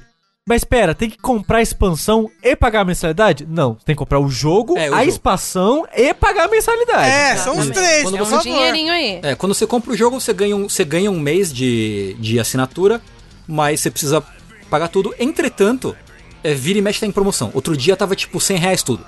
É. Pelo menos, se você, se você jogar no PS4, não tem que pagar Plus. Não precisa pagar a Plus e a mensalidade. É. Só a Mas mensalidade. pera, Isso tava ainda, 100 reais né? tudo Você aonde? imagina, né? Aonde? PC, no Steam. E no PS4 também. Acho que eles fazem promoção nos dois quando, quando faz. Mas assim, ó, vou falar. Tem mensalidade. A mensalidade é 30 reais por mês. Mas, cara, eu pago com um sorriso no rosto a mensalidade porque é um conteúdo extremamente bom. Assim, tipo, se eu tivesse que não jogar mais nada pra jogar só Final Fantasy 14, eu jogaria feliz. Eu acho justo a mensalidade de 28 reais pra um jogo que você joga um pouquinho todo dia, algumas vezes por semana. Porque faz de conta que você, sei lá, você jogou 50 horas do jogo no mês. Porra, 28 reais, 50 horas de entretenimento? Justo. É. Então é. É isso. Eu tinha mais uns jogos pra falar, eu vou deixar eles para o próximo vértice, porque a gente já tá aqui com um podcast gigantesco. É, vou falar mais sobre o Geostatics e o XCOM Chimera Squad hum, daqui a duas semanas. Por enquanto, eu quero só agradecer a presença da GG aqui com a gente. E desculpar também. E desculpa, pedir desculpa, né, pela, né, todas as coisas que aconteceram aí. Caiu- gente, você que tá ouvindo a versão editada desse podcast não sabe que caiu a energia no meio, né? Uhum. Uma bagunça. E esses podcasts gigantes aqui, infelizmente é isso que a gente sabe fazer da nossa vida. Mas GG, muito obrigado. Eu que agradeço, muito obrigada pelo convite novamente. É, zerando aí o Persona 5 Royal, a gente volta a discutir. Por favor. Tenho certeza que teremos muito a conversar sobre. Sim. A Rafa, por favor, continue sua saga de Final Fantasy. Inclusive, eu vou usar agora o termo. Obrigada. De nada. e é isso. Muito obrigada, galera. Sigam a GG aí na- nas redes sociais. Arroba GG Pinheiro, né? Isso, é JEJ Pinheiro, em todas as redes sociais que eu tenho. Eu tô com esse nick. O que é uma sorte. É, é, porque dificilmente eu acho alguma rede social que não dá pra usar o GG Pinheiro, assim. Aí eu vou falar isso e agora, tipo, as pessoas vão começar a usar em redes sociais que eu não, né, não tenho ainda. Enfim, mas geralmente vocês me acham nas redes sociais que eu tenho, como GG Pinheiro. E, enfim, meu trabalho tá lá no dnm.com.br, que é site de, sobre videogames, tecnologia e esportes. Uhum. No momento que a gente tá gravando esse vértice, eu tô de férias, mas vocês podem achar artigos meus e textos, notícias, listas, etc e tal. E a gente tem vídeo no canal todos os dias também. Show. Mas por enquanto é isso. Eu sou o André Campos. Eu sou o Herdado Sushi. Eu sou Rafael Kina. Eu sou o Fernando Mucioli. E eu sou Jéssica Pinheiro. E até a próxima. Stand by me, stand by me.